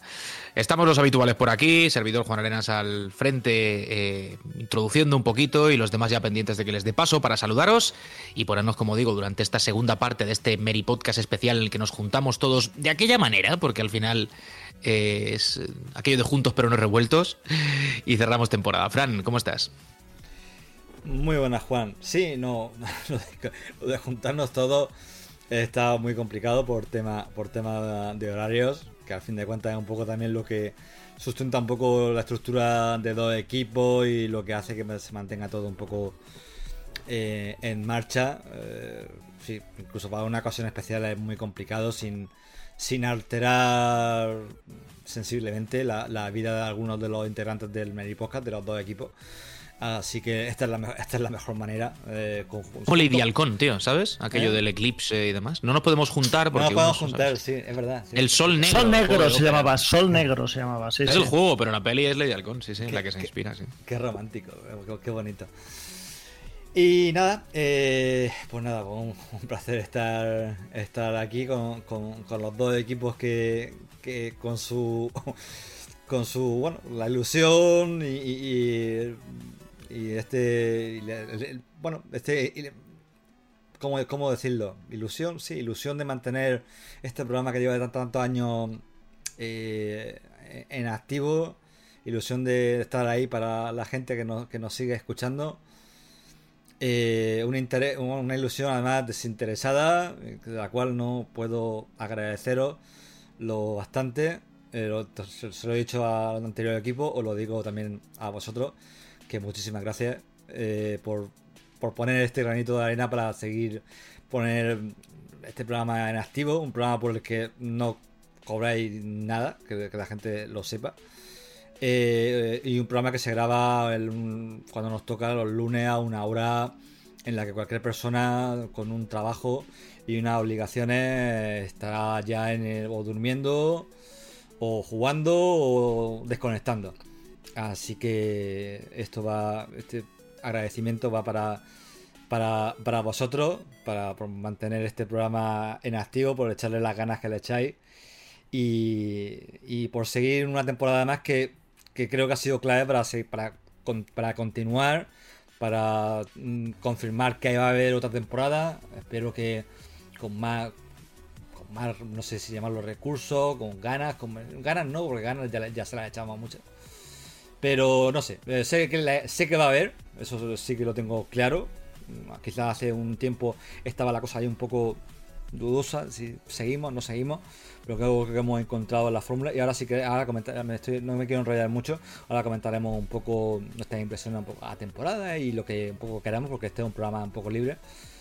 Pero el mensaje principal en esta, esta mm, introducción es ese, el agradecimiento a vosotros, a los del otro equipo, por, por mantener la antorcha de, un programa decano como este. Y que espero, bueno, que, espero que, los que nos estén a otro lado escuchando, pues, le, bueno, le, agrade, le despierte, levante un poquito la sonrisa y le ilusione un, poquito. Que, eh, que sepan que vamos a volver la temporada que viene. Bueno, empezamos ya a ser retro nosotros mismos, ¿eh? Sea, el, formato Mary Podcast ya tiene un tufillo eh, podría ser protagonista de un, de un mini podcast retro en sí mismo, una especie de meta podcast extraño, ¿verdad? Tantos años. Pero bueno, sí, lo que tú dices, Fran, son muchos, muchos años eh, manteniendo el, el, formato, la marca, si quieres, casi que mejor, y, sobre todo siendo poco agradecidos con, con, la fidelidad que a su vez nos han, nos han demostrado los oyentes desde siempre. Supongo que habrá habido mucha gente que llegó y se fue, otros que en algún momento han ido entrando y saliendo, otros que igual no llevan tanto tiempo yéndonos. Pero para uno que os habla, y aquí somos unos. Quiero que Carlos es el único que ha entrado un poquito más tarde, pero que también lleva tiempo por Mary, pero los demás hemos estado desde el principio, prácticamente en el, en el programa. Y es, como digo, un, una satisfacción poder, poder decir que seguimos ahí, eh, pese a todo, ¿no? Porque efectivamente el programa ha tenido sus momentos un poco a lo mejor de duda. Yo recuerdo cuando cerramos cada temporada eh, sin saber qué iba a pasar, ¿no? Pues eso, en cierto modo, sigue ocurriendo, ahora menos. Evidentemente, como dice Fran, el que podamos involucrarnos todos de esta manera eh, por la gente y por el formato mismo hace que la continuidad sea más fácil, pero no ha dejado de ser una aventurilla que satisfactoriamente está aquí. Ha habido un montón de aproximaciones al programa, directos, ya sabéis, vídeo, audio solamente. Y, yo creo que al final el espíritu sigue ahí, ¿no? Pese a todo. El espíritu del, programa, que es el, rato que creo eh, se nota y se transmite. Lo pasamos bien hablando entre nosotros, que ha hecho que, el programa perdure pese a todo a lo largo de tantísimos años. Así que como yo tampoco me quiero enrollar, pues oye, agradecido a ti, Fran, por la confianza en, en los nombres, en las voces y en el, y en el espacio y sobre todo a la gente que, como digo, todos los que han estado un minuto y los que llevan desde el minuto cero han, permanecido ahí fieles, ¿no? Así que eso está, está genial. Mote, tú eres también de los que estaban ahí ese primer día, ¿eh? Sí, fue antes de ayer, ¿no? Em, Madre mía. Sí. O sea, fíjate si hace, hace, tanto tiempo que ya me han vacunado, Juan. O sea, imagínate lo, lo mayor que Uy, voy el otro. Bueno, em, sí, yo, yo pienso que esta temporada ha estado, ha estado mejor que, otras.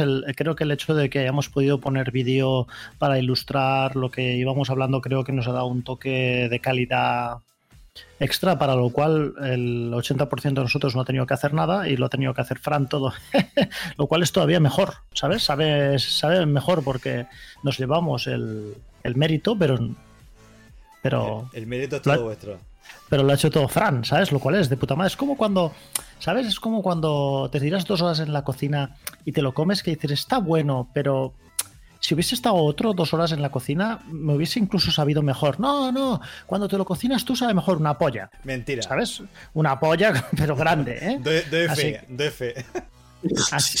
Así, que, que, muy agradecido a Fran de que haya encontrado un formato que nos eleva la calidad del producto y además eso no nos haya supuesto nada a los demás. Fran, un crack y agradecido de estar eh, una temporada más compartiendo este, esta radio enlatada con, con vosotros, los compañeros, y también con, con, el resto de nuestros oyentes o, ¿cómo se llama? Videntes. Bueno, ya, ya me entendéis. Te entendemos, te entendemos. Y nada, año ¿qué tal? ¿Cómo vas tú? ¿También echar la vista atrás y te da vértigo o prefieres echarla hacia adelante y sonreír, tío? Oh, pues 14 años ya, nada más y nada menos. Eh, esta es la, la temporada ya número esto. 14, la... Sí, sí, Estoy viendo 14 que es la temporada 14, ¿eh? O sea, que el que lleva 14 añitos, Uh, 14 añitos. uy, uy, uy. Empezamos, creo recordar, ya por el 2007, 2008, así que ya, ha llovido, ya ha llovido un poco desde entonces, ¿no? Y, y vamos, es, lo que habéis dicho, dicho vosotros, al menos vamos, vamos a cerrar con la tranquilidad y la, satisfacción de saber que, en septiembre volvemos y que, y que esto sigue, ¿no? Eh, y fíjate, vamos, eh, la próxima temporada ya ya cumpliremos 15 años, será nuestro 15 aniversario y, y lo, que vosotros, lo que vosotros decís también, ¿no? Vamos a tener que dedicar un Mary Podcast retro al Mary Podcast por su 15 aniversario o, o algo así, pero, pero vamos. em, Eh, no, no descartemos, ¿eh? Relaño. O sea, esto sería, ¿sabes? Podríamos coger los juegos que hicimos en la primera temporada del Meri Podcast y traerlos como retro. Sí, sí, Ojo, además, ¿eh? eh, encajaría, encajaría perfectamente. Pero vamos, una a mí esta temporada me, me ha gustado mucho. eh, también por haber seguido esa dinámica de, de alternar programas de novedades con, con cosillas más, más retro. eh, aunque no hayamos podido estar en este último programa los dos equipos juntos, porque los, los jovenzuelos ya, ya sabemos que a, a las 10 de la noche se van, se van a ellos a la camita y, y a dormir hasta, hasta la mañana siguiente. Y como nosotros somos criaturas nocturnas, pues, pues aquí estamos, ¿no? Ahora en, en nuestro horario habitual, el de siempre.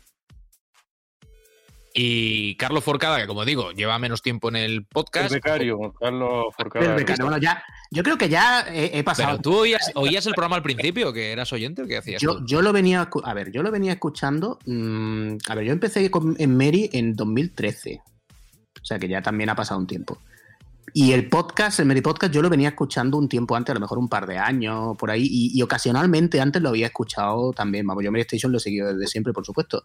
Pero lo que es escuchar el podcast, yo recuerdo bastantes podcasts, además con discusiones así como bastante encarnizadas, ¿eh? pero de antes de, mucho antes de, pues un par de años antes de, de entrar yo a, bueno, a colaborar con Mary. Y luego ya, bueno, también la verdad, creo que este- no sé si es la cuarta temporada que yo estoy en el podcast, creo que es la cuarta. Y bueno, la verdad es que sí, que lo que estáis diciendo sobre este año, es verdad que ha cambiado mucho lo que ha dicho Mote, el producto, desde que hemos empezado a poder mm, pues, comentar vídeos y demás. También me ha gustado mucho una cosa que, bueno, la, la hablamos muchas veces, pero es complicada y nunca terminamos de meterle mano, que es cuando había momentos que hemos escuchado musiquita, que ya sabéis que es mi rollo, ¿no? Y eso, mm, la verdad es que ha estado muy bien, porque luego al final, eh, es verdad que este podcast, es un podcast retro, y bueno, en España hay muchos podcasts retro y tal y cual, pero sí es cierto que la, que la audiencia que tenemos mm, es bastante dedicada, porque luego es cierto que hay mucho feedback, que luego tenemos muchos comentarios, se ve que hay, hay una gente detrás que lo escucha, y yo me he encontrado ya con gente que, que se me lo ha dicho, me ha dicho, "Oye, ¿tú, tú estás en el podcast de Medistation, no sé si, ostras, pues el otro día hiciste y no sé qué, y yo sé que la gente el nuevo, el cambio Pero de no formato pegado. le ha gustado. ¿Cómo? No te han pegado cuando te han reconocido. No, no, no, han dicho, anda, han dejado ir, ¿no? le, le mola- le ha- había, había uno, un compañero de otro conservatorio de, de por allí de Andalucía, que le había encantado el, el que hicimos sobre Donkey Kong. Y bueno, al final, pues, como, como son temas que, que hay mucha gente para la que están, son temas tan importantes, pues mira, es un, un podcast retro. Nosotros, a mí a veces a lo mejor me apetecería hablar de cosas más actuales, pero por ejemplo, yo ahora llevo toda la semana jugando con el Guilty Gear Strive, antes lo comentaba fuera de micro. Bueno, y un juego del que me gustaría comentar cosas, pero eh, como lo nuestro es lo retro y al final es verdad que en nuestro caso la cabra tira al monte y eso es cierto, pues nada, yo espero que el año que viene... de, de ese juego, pero, pero me la voy a callar. tú, tú, tú mejor, sí, yo creo que es mejor que te las calles, porque ya te he leído por ahí y es mejor que, es mejor que, que, no, que no te ponga en evidencia, pero que la, la gente es muy dedicada al retro y, y ese formato in- tan interactivo, yo creo que el año que viene, Frank, a ver si ya podemos un día hacerlo, que hagamos un podcast musical con música, ya sabes, de esta que le gusta a Joaquín, que es Chip Charrera, creo, se, llama así, ¿no? Chip Charrera. Sí, música chicharrera. exacto, Chip exacto. Charrera, eso es. Y podemos escuchar esto, no sé, hacer algún tipo de temática sobre algún compositor retro, sobre a lo mejor pues Koji Kondo, Michiru Yamane, alguno de estos. Eso a mí me gustaría mucho que lo hiciéramos el, próxima, la próxima temporada. Bueno, pues eh, como decíamos al principio, la idea de hoy es no centrarnos en un tema concreto, sino repasar un poquito lo que ha sido el año para nosotros. Eh, pero claro, lo fácil cuando miras para atrás es comentar por los lanzamientos y demás, pero en nuestro universo es que hablar del año es hablar de lo que hablamos siempre, es decir, lo que, lo que nos gusta eh, recordar, ¿no? Que son sagas y, nombres y demás. A ver, sí que Fran, mira, como tú eres el que ha propuesto un poco que este programa de despedida fuese en esa línea, un poco de hacer eh, repaso a lo que hemos eh, contado. A ver cómo lo encaras tú y los demás vamos sumando, tío. Yo quiero que seas tú el que rompa el hielo en esta ocasión. A ver qué, qué nos cuentas. Vale, la... Qué forma más entrañable de Juan de decir. ¿Has muerto? ¿Te has fijado? Fran. A ver, Fran, ¿de qué iba esto? Fran, ¿de qué iba forma de esto? correr el bulto, No, eh. Vaya de ¿De? Eh, Tengo muchas tablas ya, es Que- soy, soy como, como decía uno, perro, perro viejo. Eh, la, ¿Cómo lo plantearía? Yo quizá la... A nivel de repaso del año, sí, mm, bueno, me repito, repito un poco lo que habéis comentado y eh, por cierto, bueno, gra- gracias por la parte, por la parte que me toca. Eh, creo que la, gran evolución este año ha sido ese formato de vídeo compartido. Vídeo compartido entre nosotros y, ese momento compartirlo luego en diferido con los oyentes. Creo que mm, hemos ganado mucho a muchos niveles. Creo que incluso el programa es más entretenido de hacer así. Eh, la verdad es que me siento bastante, bastante orgulloso. No, no, no no es ninguna fórmula revolucionaria, es simplemente hacer un streaming compartido con lo que hace todo el, todo, todo el mundo hoy en día. Eh, bueno, quizás no exactamente así, pero vamos, seguro que hay formatos parecidos. Bueno, sí, sí que lo hay muchísimo. Me estoy acordando, por ejemplo, el, Digital Foundry, el podcast retro que hacen, que se tiran cuatro horas, dos o tres comentando sobre gameplay y tal, que es una cosa parecida a nuestra, con, con más medios, quizá. Eh, pero bueno, eh, ah, ellos juegan y todo, ellos se montan ahí un equipo de, de captura y tal, que cosa que no, no me veo haciendo yo, sinceramente. Pero Y además sacan muchos cacharros, Fran, porque esta gente creo que invitan también a los de My Life in Gaming, que es otro es que esta canal. gente, eh, eh, Tiene mucho poder, sí, sí. Es otro, es otro nivel. otro nivel. Mm. El John Letterman y todo esto. pues, Es que. Eso es otro, otro rollo. Pero bueno, dentro de, lo- de los recursos modestos que, que- que tenemos a nuestra disposición, pues creo que esa evolución que salió a mitad de temporada eh, necesito dos programas de ajuste porque yo no acabé de encontrar mm, mi, volumen estaba abajo y pero ya una vez que conseguí que todos nos oyéramos más o menos bien y que combinar eso con el audio y con el vídeo en fin la verdad es que me he sentido muy orgulloso de algunos programas que hemos hecho.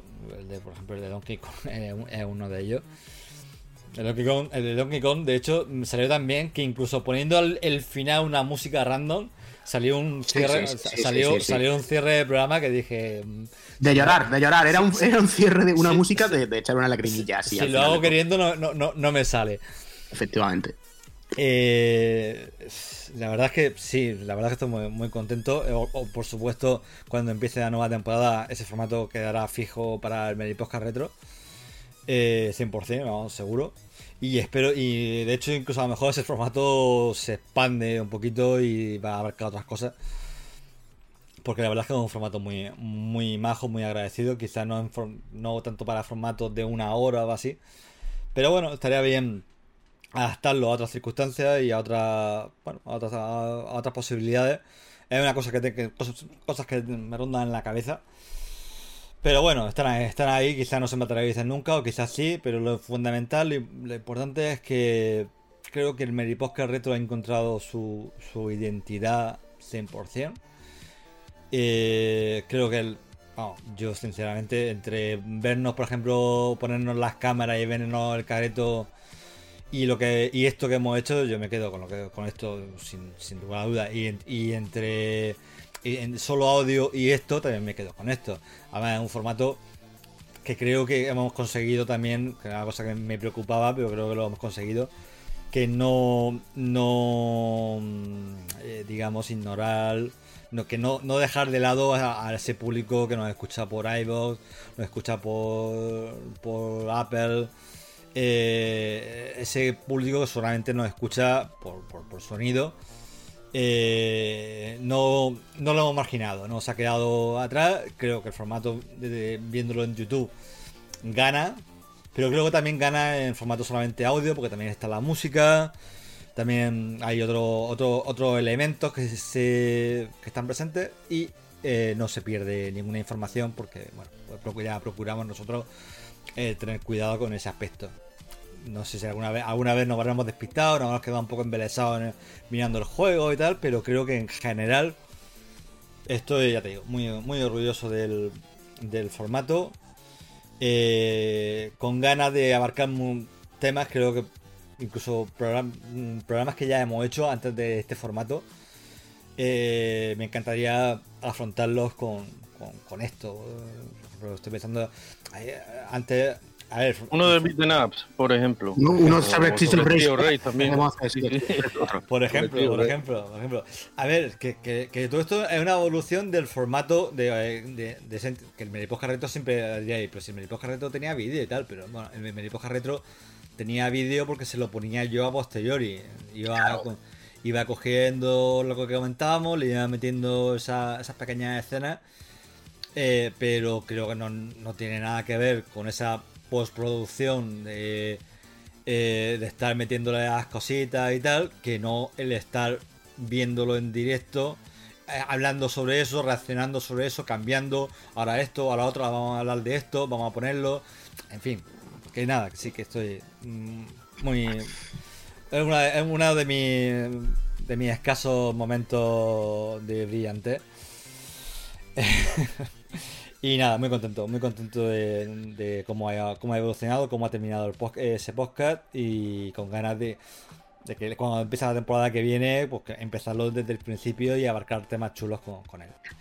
Tenemos muchas segundas partes, Fran. Yo creo que hay muchos temas de los que en el mismo podcast dijimos que habría que hacer una segunda parte. Me parece ahora mismo me viene que hicimos uno sobre juegos de coche y llegamos hasta un sitio y bueno, quedó pendiente la segunda parte, creo recordar. Llega- llegamos, a, llegamos a 32 bits, ¿no? Tenemos que Eso es, por ahí nos quedamos, sí, por ahí. O sea, que ahí habría una segunda parte importante.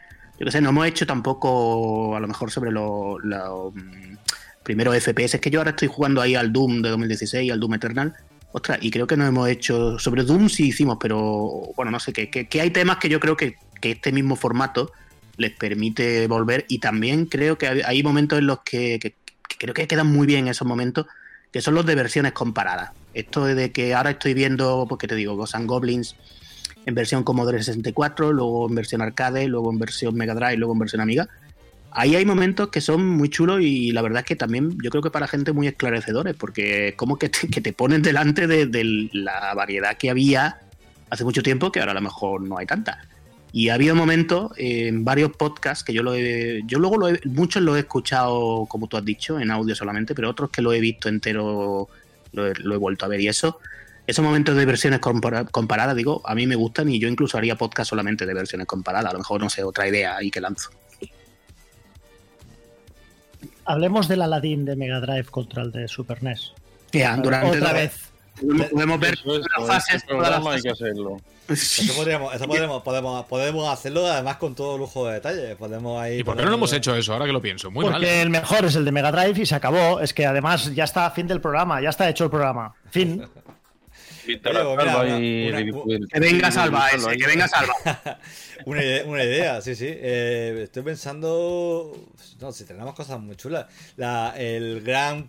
Tenemos pendiente un programa de guerra de, de 16 bits. Mega Drive. Super Nintendo. Ese llevamos tres años, yo creo que ese llevamos tres años ahí. No. Mega Drive contra Super Nintendo. Programas de Mega Drive con Super, Super Nintendo. No, no, no, nos atrevemos, ¿eh? No nos atrevemos. No nos atrevemos. Es como, es como- es- es como abrir la- el arco de la alianza en en Indiana Jones. Es una cosa así un poco como. A ver qué liberamos aquí y qué, qué liberamos en el. Es que mundo. puede ser el final, ¿eh? Puede ser el final, ese puede ser el final. Porque aquí, me- bueno, no sé, la fuerza aquí en cuanto a Nintendo Sega, en fin, es igual. De todas maneras, debo decir, debo decir que con todos los piques que había en, la, en esa época, eh, entre los...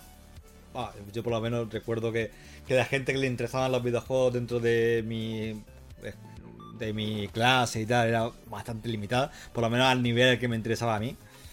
Eh, bueno, pero sí, siempre conocía a alguno que tenía otra consola y siempre veía un poco ese, lo veías también en la revista, sobre todo en, la- en hobby consola y tal, y luego ya cuando ya, pues, ya Mega Sega y todo, todo, todo esto pues, se veía mucho más, pero debo decir que me parece mm, una era mucho más sano ese ese por, por lo menos a mí me daba esa impresión a lo mejor luego te, met- te metía en, la, en, en lo que era entonces internet en los, en los boards y tal y era un- una esa de cuchillo por las horas también pero vamos, comparado con lo que hay ahora con el tema de, de defensa de marca y de, de guerra de consolas No, y tal. no, yo creo que te equivocas, eh, Fran. Sí, ¿tú yo crees? creo, ¿eh? Porque el, el problema es que ahora mismo mí- todo el mundo tiene voz, ¿vale? Entonces tú recibes muchas opiniones, pero no eso no quiere decir que la gente sea peor o sea mejor, o haya más o haya menos. Simplemente que ahora lees más, te da la impresión de que son más porque hay mucha gente opinando. A lo mejor es yo el pro- a lo mejor he ese es el estado- problema. Yo en- Sí, sí, sí, no, hombre, sin duda alguna. Sufragio censitario en internet, ¿sabes? De, de- de opinión. El, que- el caso, el caso es que em, cuando estuve en casa de Salva, que tiene las revistas antiguas y tal, de revistas de tipo Nintendo y tal, Mm. Lo que se decía el- en esa época de cosas de, de Sony o de Sega, por escrito, ¿eh? Era criminal en revistas oficiales, ¿eh? En, en- en revistas que incluso Salva, que era Nintendero hasta la médula, bueno, era, es Nintendero hasta la médula, em, lo estaba leyendo a- casi avergonzado por decir, ¿cómo podíamos leer estas mierdas? O sea, ¿cómo la podíamos Mega leer Sega, ¿eh? esta, de la revista sí. Eh, o sea, ¿cómo podíamos leer esta falta? O sea, esto era continuo, o sea, uno se despellejaban a la gente, pero además con cosas como diciendo, bueno, Final Fantasy es una puta mierda, ¿sabes? Vamos a poner, este, no como este RPG de Nintendo, que era una puta mierda de verdad, ¿sabes? O sea, pero cosas mm, que, que te dan vergüenza ajena de leer hoy, ¿eh? Habría de- propia compañía, tanto Nintendo como Sega, se lanzaban cuchi- unos, unos cuchillos, vamos, en, en la publicidad. Que, vamos, lee hoy en día la, la publicidad de, de antaño, tanto por parte de Sega como por parte de Nintendo, y, y no. Y vamos, estás completamente seguro de que es algo que, que hoy no podría tener lugar, ¿no? Hoy, Sí. hoy vemos todo que vamos, hay mucha, hay mucha educación. eh, si Microsoft saca una consola, Sony le, le felicita por, por el lanzamiento, Microsoft también con, con Sony, todo, todo parece muy bonito. Pero entonces, madre mía, era una guerra abierta, pero, pero de la de las que de las que se llevaban a hacer sangre, eh, a hacer sangre. pero no- Acuérdate no- del anuncio de Donkey Kong Country que lo hemos comentado aquí. No son 16, eh, no como era, no son 32 bits, no es CD-ROM, son 16 bits. En fin, será es muy- que era. se- será muy inocente, vale que había, vale que se metían Uf. caña entre ellas, pero yo qué sé, tampoco lo veía, yo lo veía inocente. El de, por ejemplo, Y el de Mega CD, había eh, mucho muy duro. eh. El Nintendo, el- lo que Nintendo, el típico este americano, que, que se- Sí que era, sí que era fuerte, sí. ese, bueno, pero tenía, yo qué sé, lo veía, yo veía, yo cuando lo vi, cuando lo vi, yo no lo vi en directo porque ese no era, eso era para Estados Unidos. Aquí estaba lo de Canal Pirata y todo eso, que también era un poco así, un poco, yo qué sé, es ¿Desde que, las Ya queda poca basura, acuérdate, ¿eh? ya queda poca basura. La enterró el Mega CD. Eso está en un vídeo promocional de Mega CD. Eh, sí, sí, sí, sí, que sé que estaba ahí, estaba, yo que no sé, no sé si, si es nostalgia por el pasado o no sé, pero yo, yo, Gear, en- ahora- en decía que los colores iban por dentro cuando, Ah, sí. cuando Nintendo sacó esa gama de, de Game Boy con carcasa de colores, vamos, que Ostras, era, una pollita. el- el primer anuncio de Game Gear en, en Estados Unidos, con esa imitación de- del anuncio de, de Apple, como salía la los críos tristes, deprimidos, porque tenía una Game Boy. Hasta que llegó uno con su Game Boy de colores, ¡ay, vengo a salvaros! Y, la gente de- devolvía la Game Boy al tío mayor que se le había dado, en plan como si fuera una droga.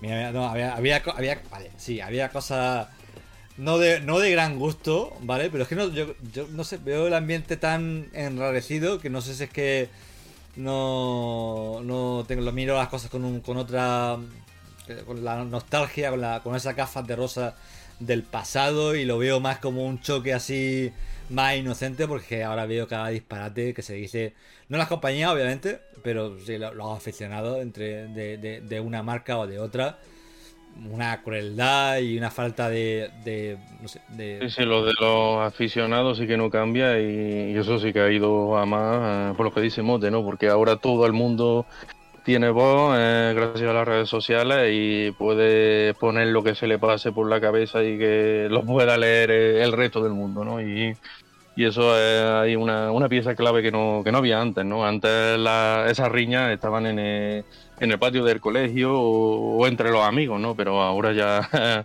ya son riñas, digamos, a nivel global. Y bueno, pues, pues, también sería un buen tema de... para- vamos, vamos a- voy, a, voy, a, voy a apuntarme cositas para, para la que viene. Tema de publicidad. Y estaba pensando, montamos un esto de boxeo, una velada, como hicieron los, los youtubers esos, o los Sí, ¿no? streamers, ¿no? Pero, pero Ah, Amstrad contra MSX, ¿sabes? O Exacto, Spectrum exacto. contra Commodore, ¿sabes? Algo así. eso, es fans de Nintendo contra fans de Sega, cosas así, yo qué sé. Ya el final Super Nintendo contra Mega Drive, que esto es que, en fin, hay gente... esa, esa querella yo creo que hay gente que, que no la va a dejar atrás nunca, ¿eh? Nunca, nunca. Que es la gran batalla, es la gran Es batalla, gran será siempre, batalla, claro. siempre, toda la vida. Es que hay gente que no... Que no y, y- y aunque luego Con al lo final... claro que está, que es evidente quién gana, pero bueno, es- una cosa que Totalmente, o sea, y hay gente que todavía sigue diciendo Super Nintendo, ¿eh, Juan? alucinante. Yo flipo con eso, tío. Pero bueno, oye. En en fin, en fin. Apunta, Fran, apunta cosas porque Apunta, fuera, fuera de coñas hemos dicho así como que no quiere la cosa. Eh, dos o tres cositas interesantes. Yo fíjate, estaba pensando que a mí me encantó de los muchos programas que, que hicimos, hablando de la prensa, eh, el que repasamos precisamente revistas y un poco cómo vivíamos eh, el ir al kiosco cada, cada mes, ¿no? Ese programa nos quedó especialmente sentido Mm. y, y ahí es verdad que a lo mejor, entre comillas, entendedme, nos abrimos más, porque cuando hablamos de, de- de retro siempre, eh, como es lógico, acudimos a nuestros recuerdos, las primeras sensaciones, además ha sido una pregunta muy recurrente, la primera vez que te encontraste con tal, o la primera vez que tuviste el mando de no sé qué consola en la mano. Y ese día, sin embargo, yo creo que fuimos un poco más allá. Eh, nos abrimos un poquito más porque al final, gran parte de lo que somos, y yo creo que mm, gran culpa de lo que hacemos, eh, lo tiene eh, precisamente aquel momento, aquella época en la que consumíamos revistas mensualmente, pues las que fuese cada uno, ¿no? Eh, leer a ciertas firmas que con el paso de los años hemos podido conocer, no todos, pero algunos en, persona y, cumplir con, esa desmitificación, ¿no? Que es ponerle cara a la gente que leías y que te indicaba un poquito qué era lo que te podía interesar comprar, ¿no? Cuando, cuando solamente jugábamos. Por eso digo que aquel programa en especial yo le tengo un muy buen recuerdo y me gustaría, lo digo para que lo apuntes, darle un giro a la cuestión para que podamos volver a retomarlo de otra manera, desde otro prisma, pero que podamos eh, volver a hablar de, de prensa y de, de recuerdos de ese tipo, ¿no? A mí me, me- me gustó Sí, mucho, tío. Sí, sí. Ese, pro- ese programa no era con, en directo, tampoco tenía mucho sentido hacerlo. Era, era antes de que se me ocurriera la, la genial idea. Eh, pero recuerdo, pero nos salió un programa muy chulo. eh, y además, y yo recuerdo que, que yo pensaba, ¿cómo, cómo voy a editar esto? No, no. Eh, voy a poner Portadas y portadas y portadas, muy chulo aquello, tío. Poner- claro, fue un otro momento así de, de lucidez que digo, yo ya- el, el programa estaba hecho, eh, yo tenía claro que iba a ponerle la imagen estática y se iba a quedar como un programa solamente de audio, porque no, no tiene, no, ¿cómo, cómo ilustro esto? Bueno, puedo poner al principio algún vídeo de, que, que de hecho lo puse, lo, lo puse en el programa final, el, el anuncio de, de- de la primera Hobby consola que, que echaron por la tele, eh, cómo era eso de amigos o no sé no, me, hace mucha gracia porque el formato era como como la manera de cómo locutaba y, y la infografía y tal era como muy como muy de su tiempo vale eso lo puse lo, eh, lo, lo puse y luego eh, pues eso se me, se me ocurrió la idea y sí me pongo Luego, lo- luego, por supuesto, me llevó unas cuantas horas de, trabajo el momento de lucidez, pero vamos, no me arrepiento, no me arrepiento en, absoluto. Creo que, que ya el, el programa había salido muy bien y merecía que tuviera ese pequeña, esa pequeña guinda. Y la verdad es que sí, otro, yo creo que es un programa que tengo mucho, mucho cariño. Y nada, yo encantado de retomarlo. A mí, ya te- eh, lo que dije en ese programa, que realmente no éramos, que éramos más lectores de revistas de videojuegos que, que usuarios de videojuegos. A jugar, podíamos jugar cuando, cuando podíamos. eh, pero no era no es como ahora que tenemos videojuegos mm, que entra por nuestra vida mm, casi las 24 horas del día y que tenemos tantas posibilidades de jugar que al final no jugamos. Y de informarnos. Hay mil, mil formas de acceder también a la formas de información. y- informarnos también. Y entonces era todo mucho más limitado, la expectativa, ¿no? Eh, Mm. Siempre con el, delay lógico de, de leer lo que se había ido fraguando durante un mes. Algunas de las noticias seguramente tendrían ya dos o tres semanas. Mm. Y sin embargo, bueno, pues eh, llegaban cuando llegaban, las, las disfrutaba. Yo releía, lo dijimos en su día cuando hicimos el programa, pero releía la- las revistas durante todo el mes hasta que salía la siguiente. O sea, me, la, casi- me las aprendía de memoria. Igual que yo. Eh, Tampoco no, tenías otra, no tenías otra. Es un placer de- curioso en eso, fíjate, Mote, porque es verdad que no había otra cosa. eh, pero alguien podría decir, bueno, pues. joder, Yo leía los anuncios. Igual que Sí, sí, yo leía cada, cada pie de foto, eh, cada anuncio, como dices tú, eh, la- las páginas finales de publicidad en la que, todo, eh, pues, todo. no sé, el centro mail o quien quiera que vendiese ahí, ¿no? Game al principio, etcétera. Todo, tío, absolutamente todo. Análisis de juegos eh, que, que no Que jugaría nunca nunca a jugar en la la plataforma, efectivamente. O que no me interesaban tres pepinos, me los leí hasta la última coma. Ya te digo, releerla, eh, disfrutar de las capturas, que esa es otra cosa que con el tiempo echo de menos, ¿no? Me- todavía me pasa cuando abro una revista en papel, la- las Retro Gamer, sin ir más lejos, que además este mes, por cierto, enhorabuena a Bruno y a su equipo, han salido con la portada de Game Over mítica. Y es, la revista solo es preciosa ya, o sea, la puedes colgar en la pared y luce estupenda. Pero digo que, que las capturas, las capturas de los juegos, las miraba y las remiraba y las remiraba, o sea, las desgastaba de, de mirarlas. Es alucinante, tío. O sea, no me voy a poner en Pero- plan ya muy profundo, pero, hay, hay números en los que. no- que nos recuerdo cada cosa. Pero- la pero hay algo- revista al instituto eh, y allí nos poníamos a lo que vosotros decís, a ver las capturas y con, con los ojos abiertos como platos. Creo que con nuestra edad lo, lo normal sería que no lleváramos revistas más, más de otra temática, ¿no? Pero, No, no, pero eso- oye, Tenían que ser fotocopias de Dragon Ball en mi época. Eso. Q-Sap, el fanzine aquel, sí, sí. Bueno, ¿Qué ibas a decir, Allarga- algo, no? Bastó. Era el- Ahora, ahora, En ahora. fin, eh, es igual, es igual. El, el caso es que. marca, sí, nos dejaron marca esa, esa revista y para mí es una de las mayores satisfacciones que, que he tenido ¿no? en mi vida como redactor, es la de, eh, no sé, la de poder, por ejemplo, grabar un programa con, con Bruno Sol o escribir un libro eh, junto a Speedy eh, de, de Loading o prologar un libro cuando el epílogo lo hace lo hace Marcos García y luego conocerlo también en las convenciones para mí esa ha sido una de las mayores sa- satisfacciones porque esa gente era han sido nuestros maestros al fin y al cabo no Eh, era lo que teníamos en, en los 90 y de ellos aprendimos todos Para mí modos- fue el sueño conocer, conocer a Mote. Ese fue mi. Correcto, exactamente. Yo, yo, Juan. Sueño cumplido. Es así, es gratis. Sí. Gratis. Primero, primero que donde dejamos marca fue en las otras revistas del año, en, en- de las que hablabas. Ahí se quedaron Sí, por marcas. eso, se por quedaron- eso a otra revista me refiero En fin, que es era igual, la que nos eh, teníamos que haber llevado a, Sí, ahí sí, que, pero ahí sí dejamos no Más, más, más, dieci- más 18. Bien. Ahí- gracias. ahí sí Gracias, dejamos Monte. Ahora- marcas, ahora dejamos tengo que marcas. marcarlo en YouTube. Y, y lo que lo que decías que Estábamos en la edad, estábamos en la edad, pero no iban más las capturas de Trio Raidao, por ejemplo. le- leer las, la- las revistas estas de cabo a rabo. Y eh, Sailor Moon, ¿eh? A ti te parecerá una tontería, Juan, pero leer estas revistas te daba mucha em, cultura del medio. Porque a fin de cuentas, tú ahora mismo tienes. Hay muchos juegos, ¿verdad? ¿No? Pero acabas jugando a pocas cosas.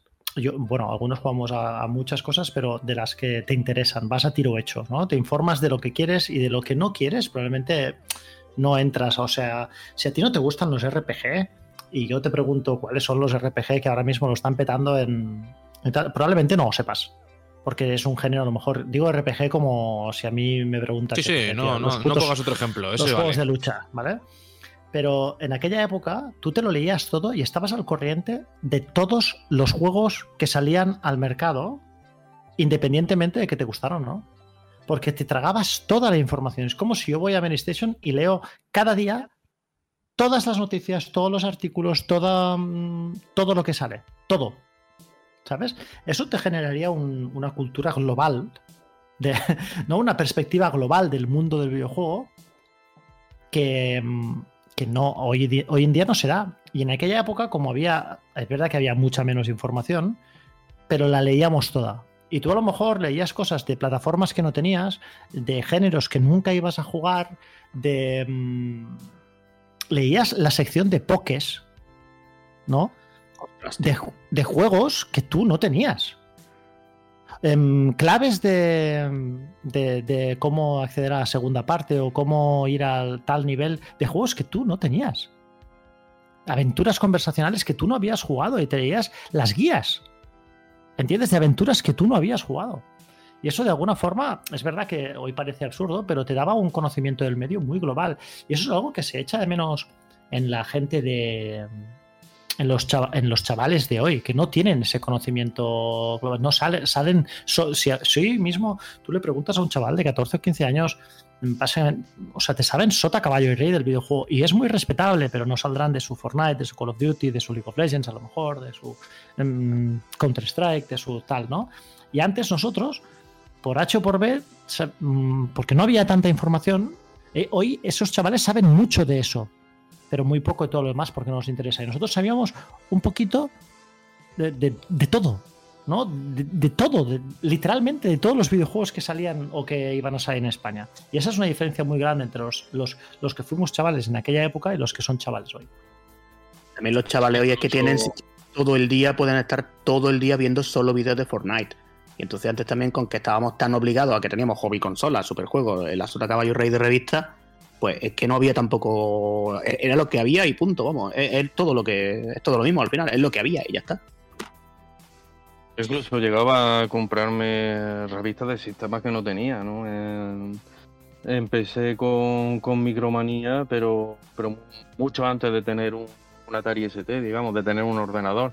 Y con Hobby Consola lo mismo, empecé a comprarla desde, desde el número uno, pero la, mi primera consola no, no la tuve hasta un tiempo después, ¿no? Eh, Pero aún así la, la compraba y a lo mejor la Nintendo Acción, aunque tenía Mega Drive, pues la veía en el kiosco y también me la compraba y también la leía y vamos, me digamos me llegaba a apasionar pues lo mismo que, que si fuera que si fuera una revista de, Mega Drive pues, de entonces, como, como la Todo Sega o, cualquier otra. Em, Digamos que era una especie como de ansia de conocimiento ¿no? que, teníamos, de, disfrutar de, de nuestra de nuestra afición de, la manera de digamos que abarcara lo máximo posible. Pues nosotros heredamos un poco todo aquello, de algún modo, como decía yo antes, eh, gran parte de lo que somos tiene que ver con esto que contamos. Y, oye, mmm, aunque sea un poquito dentro del mar enorme océano que ahora mismo es eh, el acceso a la información, con, con tantísimos podcasts, un montón de medios grandes y también pequeños, hay gente que está haciendo un buen trabajo casi a nivel individual, ¿no? Y hay un montón, como digo, de formas de acceder a esa información. Pues si estamos en ese enorme océano aportando algo con este espacio que hacemos, ¿no? Estos, estos cinco chalaos, ¿no? Del pixel y demás. Eh, y hay alguien al otro lado, sobre todo, escuchándolo, recordando cosas de, de esa época que viví, eh, viviste, ¿no? Tú que nos oyes. O tal vez no, igual no por edad no lo viviste, o simplemente porque estabas a otra cosa y sin embargo a través de esto hay una forma de, de, de acceder a esa, esa, vivencia. Nosotros nos damos por contentos y lo hacemos sobre todo, como digo siempre, por eh, saber que, que pese a la sensación que tenemos cuando hacemos el programa de que estamos hablando entre amigos, hay otro grupo de amigos también grande, la verdad es que sí, debemos decirlo desde siempre, pendientes de lo que decimos y supongo que asintiendo o, negando o llevándose las manos a la cabeza, todo eso forma parte del, del encanto de hacer esto, ¿no? provocar sensaciones y eso es genial. Así que nada, yo tampoco quiero que nos alarguemos eh, muchísimo más, porque hemos dicho íbamos a hacer esto a la limón con los compañeros de la actualidad. Y estaremos más o menos ahí. Debemos andar un poco en el tiempo. Yo no sé, Fran, tú que has estado los dos, creo, ¿no? Si andamos un poquito equilibrados o, o como hacemos Sí. siempre, nos hemos extendido más de lo, de lo No, deseable. no, estamos, estamos más, o menos a, a la par, creo, creo que sí. Sí, sí. Que no pasaría nada si nosotros eh, nos comemos el 80% de este podcast, porque, oye. eh, Y ya está, y ¿no? punto. Exactamente. Ya está. Podemos, podemos hacerlo Pero vamos a intentar, vamos a intentarlo. También podríamos, podríamos. Nada, que- un grado. Y, y, y tanto, y tanto, sí, sí, ya te digo, cada vez más. Que nada, eh, vamos a irnos. eh, todavía queda mucho para que nos reencontremos. Bueno, mucho, no queda tanto, queda un minuto más, eh, un minuto menos, digo, cada, cada minuto que pasa, con lo cual estamos un poquito más cerca. Pero hasta septiembre queda bastante. Así que, como hacemos todos los años, cuando nos despedimos de vosotros y el verano está de por medio, eh, al menos este que habla os desea un eh, descanso, cuando quiera que lo tengáis, eh, merecido, pero que no sea un descanso al 100%, ¿eh? que podáis echar mano de cualquiera de vuestras máquinas antiguas si las tenéis operativas o de cualquier otra vía que aquí alguna vez se filtran, ¿eh?